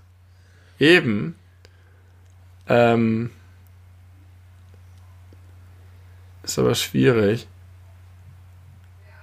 Äh, ich habe nichts Lustiges, aber ich habe trotzdem was, was Leichtes. Ich wünsche mir sehr doll, schon lange, dass es Marzipanartiges Zeug gibt, was aber nicht aus Mandeln, sondern aus anderen Nüssen gemacht wird. Und ich weiß nicht, warum es das nicht gibt. Jetzt muss ich an der Stelle zugeben, dass ich mir jetzt gar nicht so, also gar nicht so bewusst hatte, dass Marzipan aus Mandeln ist. Hm. Ist das so? Wenn du aus Mandeln Marzipan machen kannst, Ja. wie würde das analoge Produkt aus Erdnüssen, Pistazien oder Walnüssen Wie schmecken? macht man denn aus Mandeln Marzipan? Du schmeißt 1000 Kilo Zucker drauf und wartest. so stelle ich mir das vor. Ich weiß nicht, wie du es daraus machst, aber ich kann mir nicht vorstellen, dass Mandeln eine Eigenschaft haben, die alle anderen Nüsse nicht haben. Aber warum gibt es es nur mit Ja, du Mandeln? kannst ja ziemlich safe davon ausgehen, dass das ausprobiert wurde und wahrscheinlich keine guten Ergebnisse erzielt hat. Nee, ich glaube, manchmal sind die Leute da beschränkt. Genau wie mit meinen Pommes ohne anderes Gewürz. Warum gibt es keine Pommes mit, mit, äh, mit Chipsgewürz zum Beispiel? Das, natürlich ist das möglich. Ja, aber vielleicht wurde es ausprobiert und es schmeckt nicht so gut. Na Quatsch. Da kannst du mir doch nicht erzählen, dass wenn du, wenn du äh, Pommes statt mit dem normalen Pommesgewürz mit irgendwie Sour Cream Onion oder Barbecue oder Salt and Vinegar oder äh, weiß ich nicht, Gewürz machst oder extra hot, dass das nicht geil ist. doch nicht, dass sie das nicht ausprobiert haben, äh, bei Erdnüssen ganz viel Zucker drauf zu schmeißen und zu warten. Also ich habe das mit den Pommes, denke ich, seit Jahren. Und irgendwann vor ein, zwei Jahren sah ich in einer Tiefkühltruhe Pommes mit Rosmarin, Pommes mit Barbecue. Es war genau eins zu eins meine Idee. Ähm, aber das mit dem Marzipan wünsche ich mir so sehr. Ich glaube, das ist so geil. Ich muss mal gucken, das nehme ich mir vor. Man kann garantiert Marzipan leicht selber machen und dann mache ich das einfach. Mit Cashews, Alter. Tja, versuch das mal und dann wirst du bestimmt enttäuscht werden, weil ich bin mir sicher, dass die Industrie Nein. schon probiert hat. Hier, Marzipan aus anderen Nüssen, gibt sogar einen Google-Treffer. Marzipan-Variation bei Frag Muddy. Marzipan, Marzipan, Marzipan. An allen Ecken wird es angeboten. Wer öfter Variation. Genau. Warum nicht? Ja, dann connecte Und dich mal mit deinen guten Freunden von gutefrage.net. Es gibt ja, von Frag Mutti das. Mutti. Es gibt ja auch Persipan. Das wird nämlich, glaube ich, aus irgendwelchen Kernen hergestellt. Aus Aprikosenkernen, glaube ich. Mhm. Ja, ja, ja. Bei Persipan mit Aprikosenkern, genau, genau. Es gibt ja noch andere Nüsse. Zum Beispiel bieten sich momentan Walnüsse an. Haselnüsse gibt's auch gerade. Sonnenblumenkerne, Macadamia, Pistazien, Erdnüsse. Eigentlich keine Nüsse. Paranüsse, alles Mögliche kann verwendet werden. Ich, ver- Streng genommen ist es dann kein, Parzi kein Marzipan mehr, aber Hand aufs Herz, solange es lecker ist und solange man es selbst produzieren kann, solange es Spaß macht, solange keiner das verkauft und behauptet, dass es Marzipan sei, solange ist doch alles in Ordnung, oder? Das hätte ich schreiben können. ja, se- sehr versöhnlich auch, finde ich gut. Und hier ist ein, hier ist ein Rezept. Ich sag dir das. Ich mach das. Ich probiere das aus. Aber was? Walnuss, Vanille, Marzipan, Haselnuss, Schokomarzipan. Mir läuft das Wasser im Mund zusammen, Leute. Ich bin voller Tatendrang. Ich werde eine Zipan-Variation machen. Ich nenne es dann Waldzipan und Erdzipan und Pistazipan. Belebuzipan. Pelebuzipan. und dann mache ich ein Tasting. Und dann werde ich hier berichten. Ich habe mir übrigens überlegt, wir sollten, wir sollten es einfach festhalten oder festlegen. Äh, der Podcast heißt Belebu. Das ist der Belebu-Podcast von den beleuchteten Brüdern. Das ist irgendwie kürzer, der Belebu-Podcast. Haben wir uns jetzt einfach ein Kunstwort überlegt. Aber so- heißt er doch ja, aber das schon, wird, ich, ich habe das immer nur so gesagt, weil ich zu faul war, die beleuchteten Brüder zu sagen. Gott, wenn das schon so weit Aber so heißt doch auch unser, unser Handle oder so, oder wie, wie auch immer das Weiß heißt. ich nicht, ist das so? Heißt er nicht die beleuchteten Brüder? Bei, bei Instagram heißt es, heißt es Belebu Be- Podcast. Stimmt, Belebu. Ja, du hast recht. Du hast absolut recht. Bei Spotify heißt der DB Leute Brüder, aber das finde ich auch okay. Aber es ist der Es ist der Belebu Belebu Podcast. Podcast. Der Podcast heißt Belebu. Äh, und Belebu. Das waren 50 Folgen. Genau. 50 Mal Belebu Belebu Action. verabschiedet sich in eure aus der Ohren. 50. Folge äh, auf die nächsten 50. Ich freue mich schon auf die 100. Wir haben dafür schon in früheren Folgen irgendwas angekündigt. Ich erinnere mich, dass wir gesagt haben, dass wir ein Video machen, wie wir tanzen, weil wir so von unseren Moves geschwärmt haben. Ja. Und irgendwas anderes haben wir noch gesagt, weiß ich aber nicht mehr. Vielleicht äh, kann sich jemand anderes erinnern. Oder du? Wir, wir haben noch irgendwann mal ein Biertasting angeteased, wir haben noch mal äh, das Stargäste angeteased, aber für die 100. Folge erinnere ich auch nur das mit dem Ja, Tanzen. irgendwas anderes war da, Ich glaub, glaube ich, das war noch. Ähm, egal. Äh, guckt, gu guckt uns bei YouTube an, die beleuchteten Brüder bei, bei YouTube. Und äh, möchtest du noch irgendwas sagen, bevor ich die legendären Abschiedsworte sage? Ich möchte nur sagen, dass 50 Folgen Die beleuchteten Brüder wirklich war ein großer Grund zum Feiern. Das das ist ein echter Meilenstein, den wir zusammen erreicht haben. Kontinuierlich. Mit einer kleinen Sommerpause, glaube ich mal, drin. Ja, als du Urlaub hattest und ich glaube zwischen Folge 3 und 4 gab es auch irgendwie vier Wochen Pause aus irgendwelchen Gründen. Und ich freue mich sehr, dass wir in mehr als einem Jahr uns eine konstante Zuhörerschaft er, er, erquatscht haben, die uns gerne mag, offenbar, die manchmal über uns lacht, die sich bei uns wie auf dem Sofa fühlt. Und dafür bin ich sehr dankbar und froh Die darüber. teilweise offenbar entweder mehr Team Benny oder mehr Team Tim sind. Ja, finde ich Finde ich auch sehr interessant. interessant. Äh, ich, ich, ich gönne dir deine Fans. Ja, danke. Ich, ich gönne dir deine auch. Trefft uns doch mal äh, in echt, dann geben wir euch ein Autogramm oder so. Ja, und was sagt das über diese Leute aus? Vielleicht ist, ist in ihrer beider Persönlichkeitsstruktur irgendwas unterschiedlich. Vielleicht sollten die zusammen podcasten. Oh, sehr, sehr gut. Sehr gut. Habt ihr das gehört, ihr beiden da draußen, Nicole und Eileen? Macht doch mal zusammen einen Podcast und ladet uns ein als Stargäste. Wir, wir äh, machen die Pilotfolge mit, äh, um euch ein bisschen Aufmerksamkeit zu äh, bringen mit unserer geilen Reichweite. und dann, dann macht ihr zu zweit weiter. Und das hören wir dann beim Laufen und lachen zu laut und müssen Dann anhalten. lachen. Ja. Das wäre doch was.